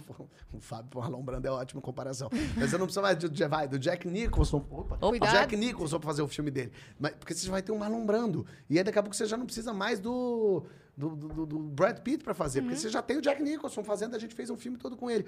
E aí eu digo tudo isso pra dizer que a gente tá ainda num país que a gente tá discutindo se o banheiro do McDonald's pode entrar homem e depois entrar uma mulher.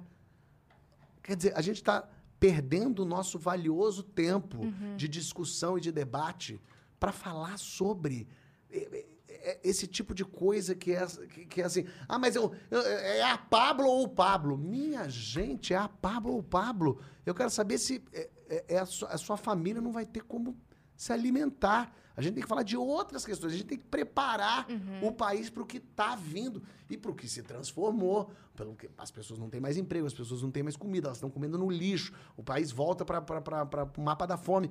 E as pessoas estão debatendo. um- Eu acho muito louco isso, assim. Como, como a narrativa, a- essa narrativa passa à frente. Como su- suprime assuntos tão mais importantes e tão mais urgentes. E que a aí gente não discute. não discute e fica discutindo isso. Se, se a pessoa. Ah, não. É, é- é tão louco, né? A gente perdeu o nosso tempo para falar do passaporte da vacina. Ao invés da gente já estar se preocupando com tem vacina para todo mundo? Não, mas não pode ter o passaporte. Meu Deus do céu. Parece assim, é você parar tudo que você está fazendo porque seu filho quebrou um copo d'água na cozinha. Sabe? Você, cara, deixa eu ir lá. Não pode pegar o copo d'água. Você parou, você estava aqui resolvendo questões. Não. Não, você saiu do seu trabalho. Isso, foi pra casa, chegou em casa, pegou o seu filho, tirou, porque tem caco de vidro no chão, aí vai, pode cortar e tal, por causa disso. É disso que tá acontecendo agora. Então, é isso que dá uma, um nervoso, assim, de a gente querer discutir questões mais abrangentes. Por isso que eu acho que ano que vem é um ano muito importante. É um ano de que a gente tem a chance de consertar muita coisa. E lembrando que a gente não vai votar só para presidente, a gente vai, também vai votar para governador, que é muito importante. É, eu moro no Rio de Janeiro.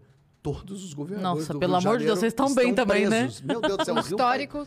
O Freixo estava falando isso outro dia. É, 58% do Rio de Janeiro é controlado por milícia e 15% pelo tráfico. Só sobrou cartão postal. O resto, tudo está dominado. Os nossos governadores, todos os governadores vivos já foram presos, ou estão presos, ou estão com tornozeleira eletrônica. É uma- olha, então a gente precisa entender que não é só é, atirar um, um maluco que está na presidência. É também o- eleger um governador, eleger senador, eleger o deputado federal. Sim. A gente pensar ah, na- maior, né? É, não, sem querer interromper, mas é que você falou isso agora. Outro dia apareceu uma memória minha de alguma coisa que aconteceu no Rio anos atrás. Eu não lembro o que, que era, mas era alguma situação muito, muito triste, assim. E eu escrevi no Facebook assim: é, maravilhosa sempre vai ser. O que a cidade maravilhosa deixou de ser há muito tempo foi cidade. É verdade, ótima. Porque observação. maravilhosa ela é e vai ser sempre. Não tem como. A, a visão é linda, a paisagem é linda, mas Cidade é que a gente já não tem tanta certeza mais. né? A gente foi ficando tão machucado pela vida, assim, pela, pelo, pelo ódio, pela raiva, pelas injustiças. Porque no fim das contas, eu acho que as pessoas vão desanimando porque elas vão vendo que não tem solução pra nada. Tudo que acontece comigo, não tem ninguém resolve, ninguém pune, ninguém faz nada. Então as pessoas vão ficando tão desanimadas, Desacreditadas. desacreditadas que elas vão, elas vão odiando. Elas querem, elas não, a, a injustiça, as injustiças que acontecem fazem com que elas fiquem cada vez com mais ódio. E aí quando acontece uma tragédia, ainda fala bem feito. É isso mesmo, tinha que matar mesmo. Por isso que daí vira tem que matar, tem que A gente vive um, um problema caótico porque a gente tem é, a segunda maior população carcerária, a terceira maior população carcerária do mundo. 40% das pessoas que estão na cadeia ainda estão aguardando julgamento. 40% das pessoas que estão na cadeia não foram julgadas. E elas já, acaba, já acabou a vida delas. Porque elas já entraram para a faculdade do crime. É, e quando eu estou falando isso aqui, eu não estou dizendo assim, tadinho deles. Es- Esquece, não vamos tentar ir por esse caminho. Até porque a maioria das pessoas que está presa não são estupradores de bebês albinos do, do, do- da, da- da- do Alasca. A gente está falando é, de pessoas que roubaram, é, furtaram. Vamos falar de gente que furtou, que não teve nem arma. Essa gente, muita gente presa injustamente, muita gente está aguardando o julgamento preso, e eles estão no lugar onde o crime domina. Então, não adianta falar assim, roubou, vai preso, manda preso. Claro, tá errado, não pode roubar, tá errado. Tem que ser punido, tem que. Mas você quer realmente uma pessoa que foi lá e roubou um frango. Você quer que essa pessoa entre, fique quatro anos morando com a- o pior do crime e saia de lá e agora, ao invés de roubar o frango, ela te mata? Cê- não é racional isso. Não seria melhor essa pessoa servir, é, cumprir serviço comunitário? Seria essa melhor essa pessoa trabalhar com outro tipo de coisa? É, vai então. E com- a gente precisa de tanta coisa, né? Muito. A gente tem as escolas públicas, você sabe disso, eu trabalhei em escola pública, tanta carteira e cadeira precisando Pronto. ser reformada, porque ve- nova não vem. Ajusta, né? modifica isso. Então, mas não, a gente ficou. As injustiças são tão grandes no nosso país, a gente fica com tanta raiva Uhum. que a gente quer que a pessoa. A gente quer se vingar das pessoas. Então tem que ir preso mesmo, preso. E, na- e a- a- a- quando as pessoas falam assim, ah, aquela vida boa na prisão. é, Parece, é, é mais maldade ainda. Se a vida não é boa na prisão, lugar que cabem 10 pessoas, tem 50, eles comem papa, gororoba. Bem feito, ninguém mandou roubar. Mas a gente. Não adianta. Esse cara vai sair. Ele vai sair dali. Não é, você não tá mandando ele pro corredor da morte, como você provavelmente gostaria. Você Uhum. tá mandando ele pro lugar onde ele vai se formar no crime. Ele vai sair com mais ódio. E vai sair muito antes do que você pensa, porque a Sim. gente sabe como funcionam Per- as leis. Totalmente. né? E já sai mancomunado com todo aquele lugar, porque Uhum. ele, ele também não tem outra escolha, ele não tem outra solução, ele tem que estar lá. E o lugar onde ele morava é um lugar tomado pela milícia ou pelo tráfico. Uhum. E vai ou voltar seja, na revolta. ele vai voltar na revolta e a revolta vai ser com você. Então não é inteligente querer se vingar das pessoas jogando ela na cadeia. Mais uma vez, tô falando do cara que assassinou a sangue frio, crianças na creche. Falando- é, é, Vamos tentar tornar um pouco mais racional o papo. Vamos, vamos falar de pessoas que furtaram, que é a maioria das pessoas. É, e, ao mesmo tempo, eu acho que teria que ter um entendimento também. Assim, não é possível. A, a- a gente não consegue fazer uma dieta, começar a dieta na segunda. Você quer realmente que a pessoa que não tem família, que mora num lugar que não tem banheiro, que não tem nenhuma oportunidade, a pessoa que é preta, a pessoa que sofre racismo o tempo inteiro. Você quer que essa pessoa. Não, ela tinha que levar uma vida direita, ela tinha que. Cara, é difícil pra caralho. Se a gente não consegue fazer, a gente que tem estrutura familiar, a gente que tem um dinheiro, a gente que. A gente não consegue tomar decisões básicas da vida, a gente não consegue parar de fumar. A pessoa fudida lá no- tomando tiro de manhã, o irmão dela morreu com uma bala perdida, que a polícia, que tá- foi feita pra proteger ela, matou é, é um nó que dá na cabeça das pessoas e- e aí você quer se vingar dessas pessoas. A vida delas já é horrível. Elas já estão sobrevivendo. E aí, quando ela reage de alguma forma errada, porque é errado, é um erro mesmo, você ainda quer trancar fé essa pessoa quatro anos com pessoas que vão transformá-la em um monstro, não faz sentido, não tem lógica. A gente tem que parar de se vingar das pessoas. A gente tem que tentar transformar, educar, ajudar, dar apoio, dar suporte. Não é passar mão na cabeça de bandido, mas é pensar que esse pequeno bandido vai virar um grande bandido já já e ele vai se voltar contra você. Não está funcionando. Vamos concordar que não tá dando certo? A gente tem medo de sair na rua, a gente bota eh, grade, bota trava na porta, bota tudo, a gente sai com o carro, as pessoas blindam o carro. Medo a gente tem constante. Ninguém anda na rua eh, tranquilo. Sempre que eu viajo, adoro viajar, Sempre que viajo, converso com brasileiros. Lá, por exemplo, fui a Portugal agora. Pergunto para brasileiros: o que que é o melhor aqui em Portugal? A, prim- a primeira resposta é: não tem violência. E essa poderia ser isso na França, poderia ser em qualquer outro lugar. Mas, Fábio, eu, eu conheci uma mulher que tá morando no Brasil, ela é alemã. E ela tava aqui acho que 4, 5 anos. E eu perguntei pra ela, ela falou: "Ah, eu vou uma vez por ano pra lá e tal, tal". Banheiro, já. Eu falei: "Aham". E aí eu perguntei pra ela assim: é, "O que que você sente mais diferença quando você volta lá agora, já que você já tá aqui há alguns anos, né, quando você volta?". Ela falou: "Ah, é muito estranho pra mim, mas o, o, o mais curioso é que quando eu tô no carro, os meus amigos ficam rindo de mim, porque eu tô no carro e eu fico olhando o, o retrovisor É, pra é. ver se tá vindo alguém. E eles ficam, o que, que você tá olhando? E aí, pra eu explicar pra eles que, não, mas pode vir alguém. Eles, não, não pode. É isso, não, tem vai, porquê. não, não vai vir alguém. É uma chavinha que a gente desliga quando a gente viaja, que é a chave do fica tranquilo, vai dar tudo certo, pode andar na rua, não tem importância. Porque não é que assim a gente tem medo no Brasil de andar duas da manhã na rua, a gente tem medo de andar às três da tarde. Exatamente. E é um medo que não é. A gente Exatamente. normalizou, normatizou, e isso ficou. é, a gente aceita. A gente passa por cima de uma pessoa dormindo no chão. Vem uma criança pedir dinheiro, toda fodida, e a gente fala: não tenho, minha linda, não tenho. A gente acha normal isso. Em nenhum lugar do mundo, uma criança vem pedir dinheiro e fala: peraí, calma, cadê sua mãe? Você não pode estar aqui. Como assim? Vamos, vamos resolver isso. Não existe isso. Aqui não, aqui existe. Aqui você ainda fica puto com a criança. Ei, lá vem aquela merda, aquele pivete, vem falar comigo. E, e aí você fica bravo se o pivete é meio mal educado com você. Meu amigo, ele tá comendo o resto do lixo. Você quer que esse cara faça o quê? Você quer que ele seja simpático com você? Você quer que ele sorria? Ele só toma não no- a vida inteira, ele só toma porrada na cabeça a vida inteira da família, de gente que ama ele, que era pra amar, bate nele, abusa dele, dá a Põe polícia, ele pra trabalhar. põe ele pra trabalhar, a polícia que era pra proteger, humilha, é, fode com ele. O policial, que era pra ser adorado pelas pessoas, é um cara que não tem estrutura, que não dão estrutura pra ele, não dão salário. É a polícia que mais mata, mas a gente não pode esquecer que é a polícia que mais morre no mundo. É. Ser policial é um horror. A vida não dá pra eles nenhuma possibilidade. É. É, então, assim, a gente precisa defender o, o, a- o povo brasileiro, a gente precisa defender as pessoas, a gente tem que ter um olhar um pouco mais empático com essas pessoas que estão passando por muita diversidade. Acho que a pandemia, de alguma forma, fez com que algumas pessoas olhassem e percebessem, e é mesmo, né? Minha empregada é, tá- mora num lugar mó difícil, aí ela não vem... Começou a prestar atenção, sei lá, na empregada. Eu lembro de uma amiga minha que falou pra mim assim, nossa, muito difícil porque a filha da minha empregada, ela teve que. é, tem que estudar em casa, mas ela não tem um laptop, não tem um tablet para estudar. Eu falei, ué, dá para ela um. Aí ela fez, ué, como assim? Eu falei, ué, não é absurdo ela não ter? Dá, um para ela. Não, mas eu não tenho. Eu falei, você não tem?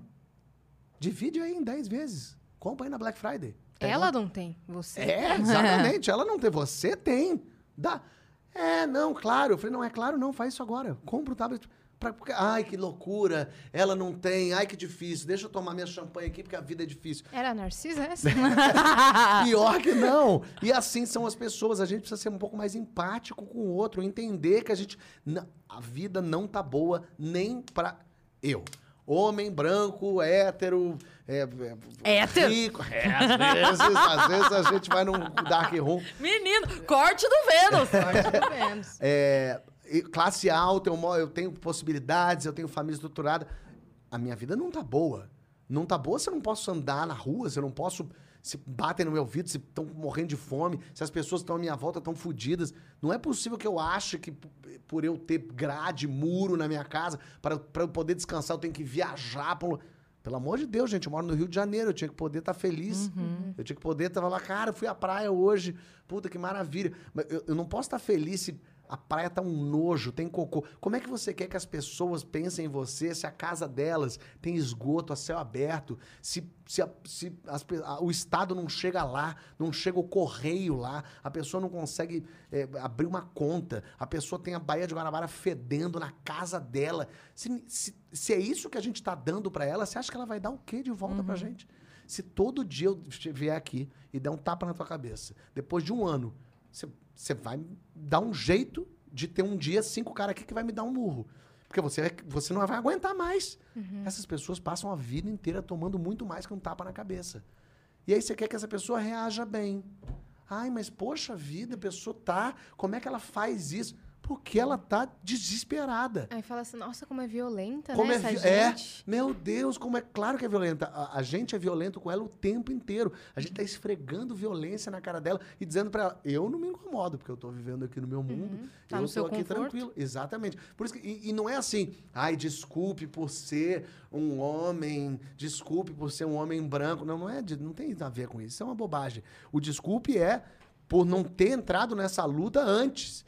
Desculpe por não ter percebido que podem te estuprar a qualquer momento. Uhum. Desculpa por não ter sacado que não tem nenhum preto sentado no restaurante aqui, só tem preto servindo. Uhum. E isso não ter me incomodado antes. Desculpe por não perceber que não tem. O gay não pode ser gay, porque se ele falar que é gay. é, Desculpa por não ter percebido isso antes. Desculpa por não corrigir meu amigo quando ele assedia outras mulheres. Desculpe por não ter entrado na luta antes. Aí Uhum. sim, aí eu entendo. Mas ao mesmo tempo, antes tarde do que nunca. A gente percebendo isso e se modificando e, e- e tentando mudar o entorno. Mas é isso, a gente precisa tentar mudar o entorno. Mas é Ó, difícil. Pra respeitar seu horário, a gente tem algumas coisas aqui Ih, na, temos pla- horário na ainda, né? plataforma. Ah. É, seu horário. É, a gente tem algumas perguntas aqui, mas Boa. só para reforçar e relembrar, é, todo mundo sabe aí na- com a- sobre a situação que está acontecendo no sul da Bahia, com as fortes chuvas, muita gente perdendo tudo, muita gente ferida. E pensando nisso, os estúdios Flow estão fazendo aí é, uma arrecadação de fundos que está funcionando lá na nossa plataforma, que é onde a gente vai ler as perguntas agora. É só você entrar lá na plataforma, ficar perto onde tem para você mandar as perguntas e onde você resgata em- a- emblemas. Você vai ver a página lá de arrecadação de fundos. É um botão laranja bem grande. É. Não tem como não ver. Não tem como não ver. E se você já tem Sparks na sua carteira, você pode doar em Sparks e você pode também comprar Sparks para fazer essa doação com qualquer valor, ok? E aí você vai receber um bônus que não é nada comparado à causa, mas é um bônus que é um, que é um emblema raro de, de doador e tem também uma causa maior. É, que vai ajudar realmente é, duas cidades, duas instituições. Então tá tudo transparente lá, tem o CNPJ para você saber o que você tá de fato ajudando. Ah, e uma coisa muito legal é que você pode, a gente vai fazer meio que uma competição entre os podcasts e você pode doar em mais de um podcast, tá? Se você quiser doar um pouquinho pelo Vênus, um pouquinho pelo Flow, um pouquinho pela Deriva, pode. Uhum. E aí no final disso eles vão localizar o seu usuário e vão te dar o seu emblema de doador do total que você mandou. Exatamente. Pronto. Então, bora para as perguntas? Vamos. Quer mandar a primeira? O Brunão Souza coloca, colocou Oi Cris no singular, que ele botou Cris com S Ele só. tá te provocando, esse menino. Yas e Judite! Boa. Haha, Fabão, sou muito seu fã. Oba. Pelo amor do Jô, me manda um salve. Fábio, valeu pelo salve. Ou não, ele, ele pediu. Como é que ele chama, Bruno? O Brunão Souza. Brunão Souza, um salve pra você, Brunão. Onde quer que você esteja, sinta-se abraçado e com um afago gostoso nesse seu cangote. Ele falou, valeu pelo salve ou não, porque ele não sabia se você ia mandar. Está mandado, então obrigado.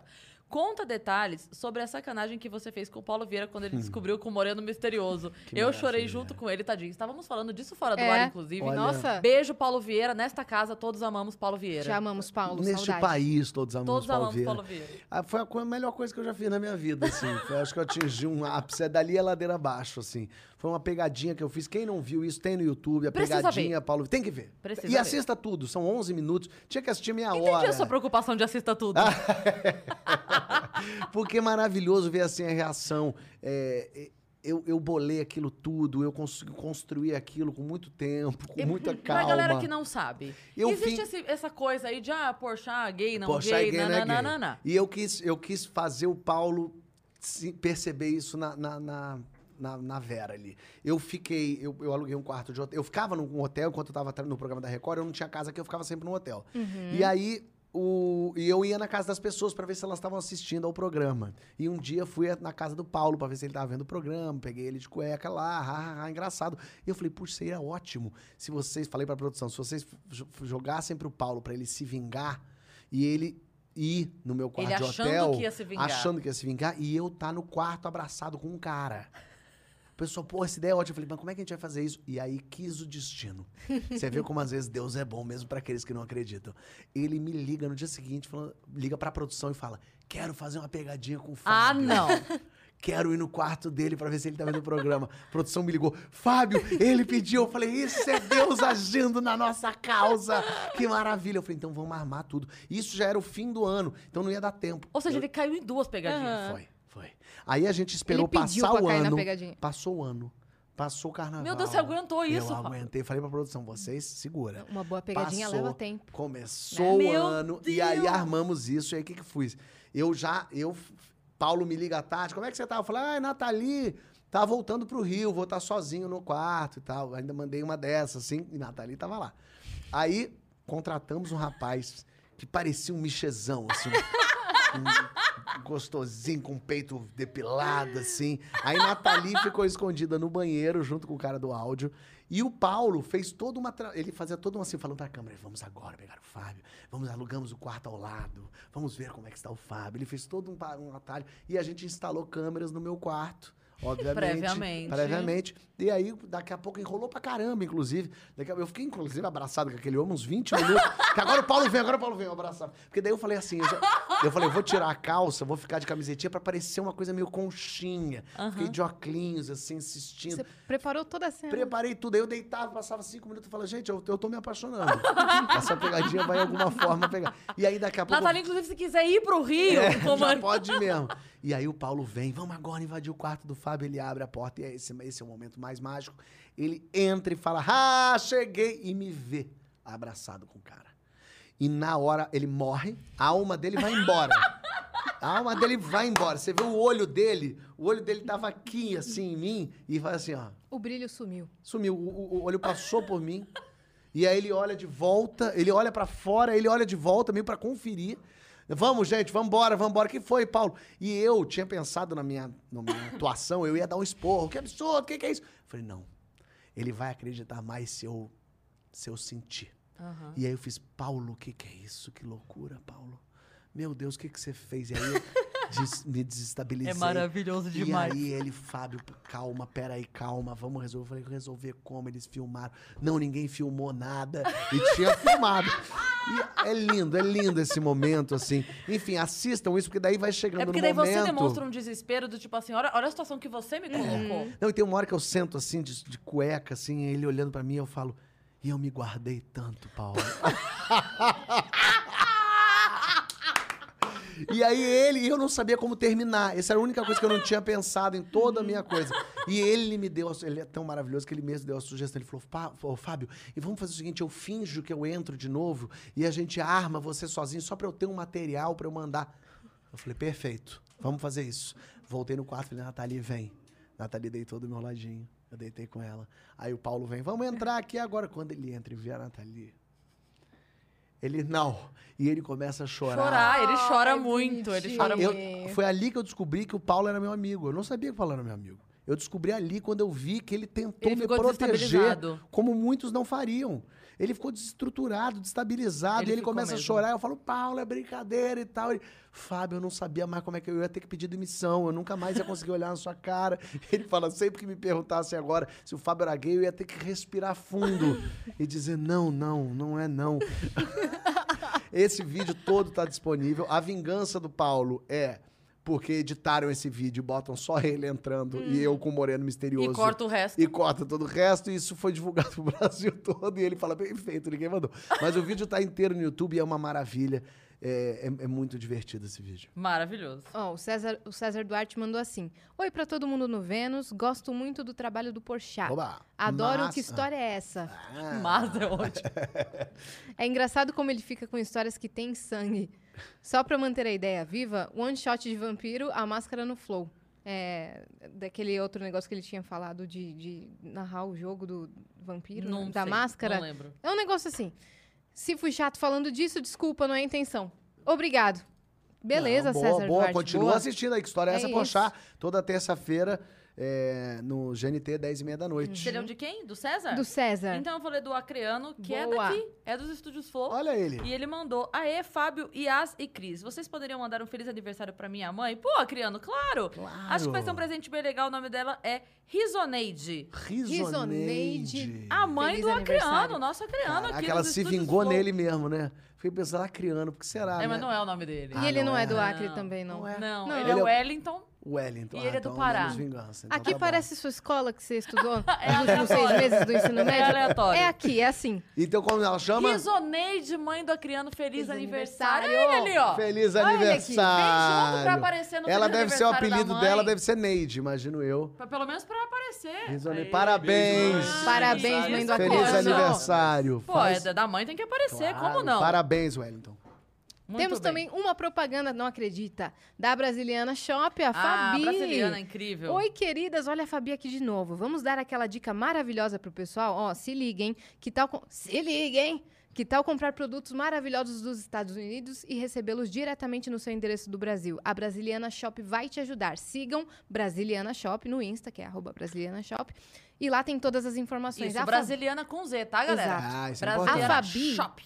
compra o que você quer comprar e às vezes o frete não existe pro Brasil, sabe? Não entrega no Brasil, é um produto na manda. gringa que vale a pena. Ela manda, ela compra pra você, tudo certinho. Então sigam Mas lá. é, é direitinho Brasiliana mesmo. O imposto direitinho pra pagar pra chegar bonitinho. Não é, não é Ah, nada não é de... dos panos. Não, Não, é feito não. direitinho. É bonitinho, é só que Bom. tem produto que não entrega aqui, Claro, né, é. de fato. E aí compensa mais pedir pra ela mandar do que... E a gente tem uma mensagem em vídeo que a gente sempre gosta muito. Tem. Coloca pra Ah, gente, para Fê. Isso, vamos ver.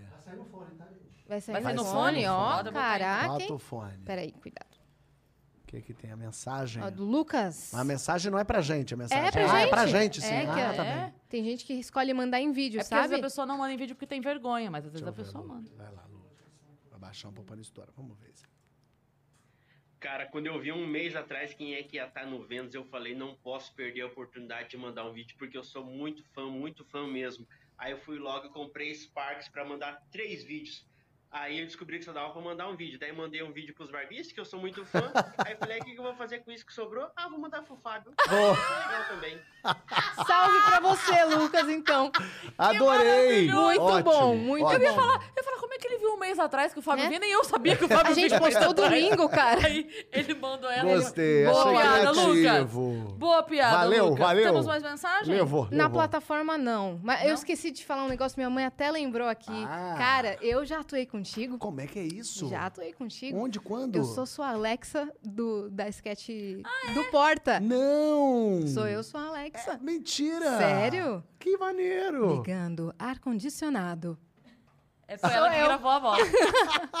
Que Com ótimo! você e com o Rafael Portugal. Sim! Foi uma honra. Olha que Muito ótimo! massa. Legal. Amei Então isso. vai, deixa as instruções aí pra galera amanhã, onde é que é, que a galera Muito assiste. bem. Vamos lá. Minha gente, o especial de Natal do Porta dos Fundos chama-se Te Prego Lá Fora. É uma animação pela primeira vez, vai ser um Natal terrivelmente animado.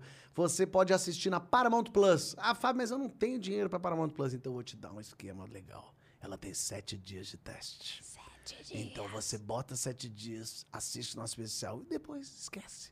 Depois não paga mais. Fica tranquilo que dá pra fazer isso. Esse, então, ou seja, Paramount Eles vão Plus ficar bem felizes com esse, É mais um- é mais uma plataforma de streaming na tua vida. Mas tem muita coisa boa lá na, na Paramount Tem. Plus mesmo. E eles vão ficar felizes porque muita gente esquece de cancelar depois que pega. Exatamente. Tá bom, tá então bom. entra lá no Paramount Plus, a partir de amanhã, te prego lá fora, uma animação que é. Eu nem contei exatamente o que é, né? É Mas é a história de Jesus na época da escola. Jesus também foi adolescente. Ele também teve que ter o primeiro dia na escola dele e ele passou por. enfrentou dificuldades. E é em animação. É em então. animação. O Rafael Portugal dubla Jesus, o Lázaro é o Fábio De Luca que dubla, que é o melhor amigo de Jesus. Eu faço Herodes, que é o diretor da escola pedófilo e gosta da bagunça. Muito divertido. Tá muito bonitinho, tá muito legal. É, junto com parceria com a Estricnina, que faz um monte de animação bacana aqui no Brasil também. É, eu escrevi junto com o Gabriel Esteves e com o Jonathan é, redator lá do Porta também. E todo o elenco do Porta tá dublando. A animação é muito fofútia, muito bonitinha. Te prego lá fora. Vai lá, entra no Paramount Plus já hoje. Já bota lá bonitinho. Que os sete dias vale pra amanhã. Sete dias já vale pra amanhã, menina. Entendeu? Aí depois tu vai embora. É, isso. Muito isso. bem. E suas redes sociais, alguma coisa E aí, é? Fábio Porchat, me acha aí nos Fábio Porchat todos da vida. Tem o podcast do Que História é Essa Porchat, pro pessoal que Tem. ouve. Boa. Pode assistir. Sexta-feira agora, por acaso, vai ter a premiação das melhores histórias do Que História é Essa. O troféu Que Mentira. História é Essa Porchat. Onde que vai ser? Vai ser no Globoplay, no canal do YouTube do GNT. Vai ser É, ao vivo? Vai ser ao vivo, eu e Dani Calabresa Que demais. Não apresentando. acredito. Muito divertido. É, às 10 da noite a gente vai ter, vai ter outras histórias lá, a gente vai contar histórias nossas também. Calabresa é sempre engraçada. É, então tem esse troféu aí na sexta-feira. Que demais. Ou seja, E tem, diversão Tem pra as melhores toda. já concorrendo ou é todo mundo que tá concorrendo? Esse ano, as histórias Tem desse ano, as categorias, história mais surpreendente, mais maluca, Ah, pior, legal. maior Muito perrengue. legal. São as histórias muito legais. Esse ano teve muitas histórias boas. Desde o primeiro programa já foi muito bom, que foi a Xuxa, a Manu Gavassi e o Padre Fábio de Mello. Uhum. O Padre Fábio guardou o próprio cocô no bolso, minha gente. É, um- é assim, é, é lindo, é lindo de ouvir. Fábio, queremos você. Queremos aqui. muito Queremos, você é, queremos Né? sempre.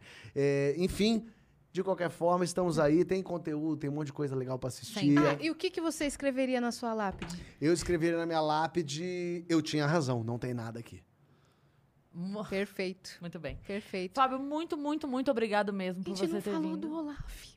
Não falou do Olá. Ah, não falou. Inclusive, a Mari, que é a esposa do Igor, Ah. do Igor do Flow, ela mandou mensagem pra mim falando: pelo amor de Deus, eu preciso também. de um áudio pras meninas. Ela Pras mandou-. Quais são as meninas? Quais são as... A Lulu e a Carol, que são as Lulu filhas do Carol. Igor, Lulu do Flow. A gente já grava um áudio pra Eu ela aqui. Ah, quero gravar aí? Achei que era pra fazer aqui. Pode fazer Pode aqui. fazer. Peraí, Lulu e Carol? Uhum. Deixa eu fazer. O Olaf, né? Hum, peraí. Oi, eu sou o Olaf e eu gosto de abraços quentinhos. Lulu, Carol, eu, a Ana e a Elza estamos aqui em Arendelle esperando vocês. Vem pra cá, o Christopher e o Sven também estão aqui. Um beijo e um abraço quentinho pra vocês. Deixa eu ver Eu o jeito que tem- de encerrar. Tem um jeito que ele incorpora. É, É a Vai, risadinha. faz, vai Né? ficando fofo. né? Muito obrigada. Eu que agradeço. Uma honra, incrível. cara. Não, eu nem vi que passou tanto Cara, tempo. por mim você ficava mais, É, de vamos verdade. ficar mais? Vamos, pede uma pizza. Por mim você ficava mais de verdade, Eu porque tem amei. muita coisa, né? Tem pra um gente monte de coisa pra ainda. falar ainda. Mas vamos É, fazer mas- parte 2 no nosso estúdio novo. A gente Ótimo. vai Inaugura novo. janeiro. Tá Farei. lindo. Farei. O ano que vem. Eu venho pra divulgar a nova temporada do Que História é Essa? Combinado. Pronto. E aí a gente fala. Pronto, você vai Perfeito. conhecer o nosso estúdio novo. Ah, e eu ia perguntar também a última coisa, por que, que você não dá tanta entrevista sobre você? Sobre mim? É. Eu dou um monte de entrevista. Não, um pouco. Mas que as pessoas aqui não perguntam sobre mim. Mas é... As pessoas que não pedem entrevista contigo. É que ninguém achou tanto saco quanto a Cris Paiva. Obrigada, Brasil! Não, não, eu dou bastante entrevista até. Eu- Não, você não é visto em to- todos os Será? lugares. Nossa, eu... acho até que eu dou entrevista demais. Porque, na verdade, eu- é uma coisa. Nem é bom falar isso, mas eu vou falar. Eu, eu, eu, eu gosto de falar com todo mundo, assim. Eu não quero que seja aquela pessoa que só fala com o Fantástico. Eu falo com a pessoa que tem um podcast em Caçapava e que tá começando e ela quer falar. É Ah, gente, o é jornal. Não. Ah, o jornal é, da faculdade que quer fazer uma matéria sobre, não sei o quê. Eu tento, tento falar com todo mundo. Uhum. Então eu dou entrevista para todo mundo, justamente para não ter essa coisa de só falar quando o Jornal Nacional vier falar comigo. Justamente para poder tentar ser acessível e estar junto com as pessoas o tempo todo. Então eu falo bastante coisa. Uhum. É que eu achei é, pouca coisa longa de você. Ah, isso sim. achei geralmente coisas é mais, pontuais, é, mas é, dois, três Então, minutos. tivemos uma honra Uma aqui. honra. Tá vendo? Mais de Falamos duas horas de, de papo. Que Muito bom. obrigada. Obrigadíssimo. É Obrigada, isso, viu? comigo, E tá? você que tá aí, se inscreve já no canal do Vênus, né? Que a gente tá rumo a um milhão de inscritos. Tamo rumo, tamo longe, tamo longe, mas deixa a gente mais perto. Clica em inscrever-se, convida todo mundo pra se inscrever, manda esse vídeo pra todo mundo e faz o que também? Nos sigam nas redes sociais. Segue a gente nas redes sociais, É. Cris Paiva e Asia Cine. Beijo, até amanhã. Exatamente.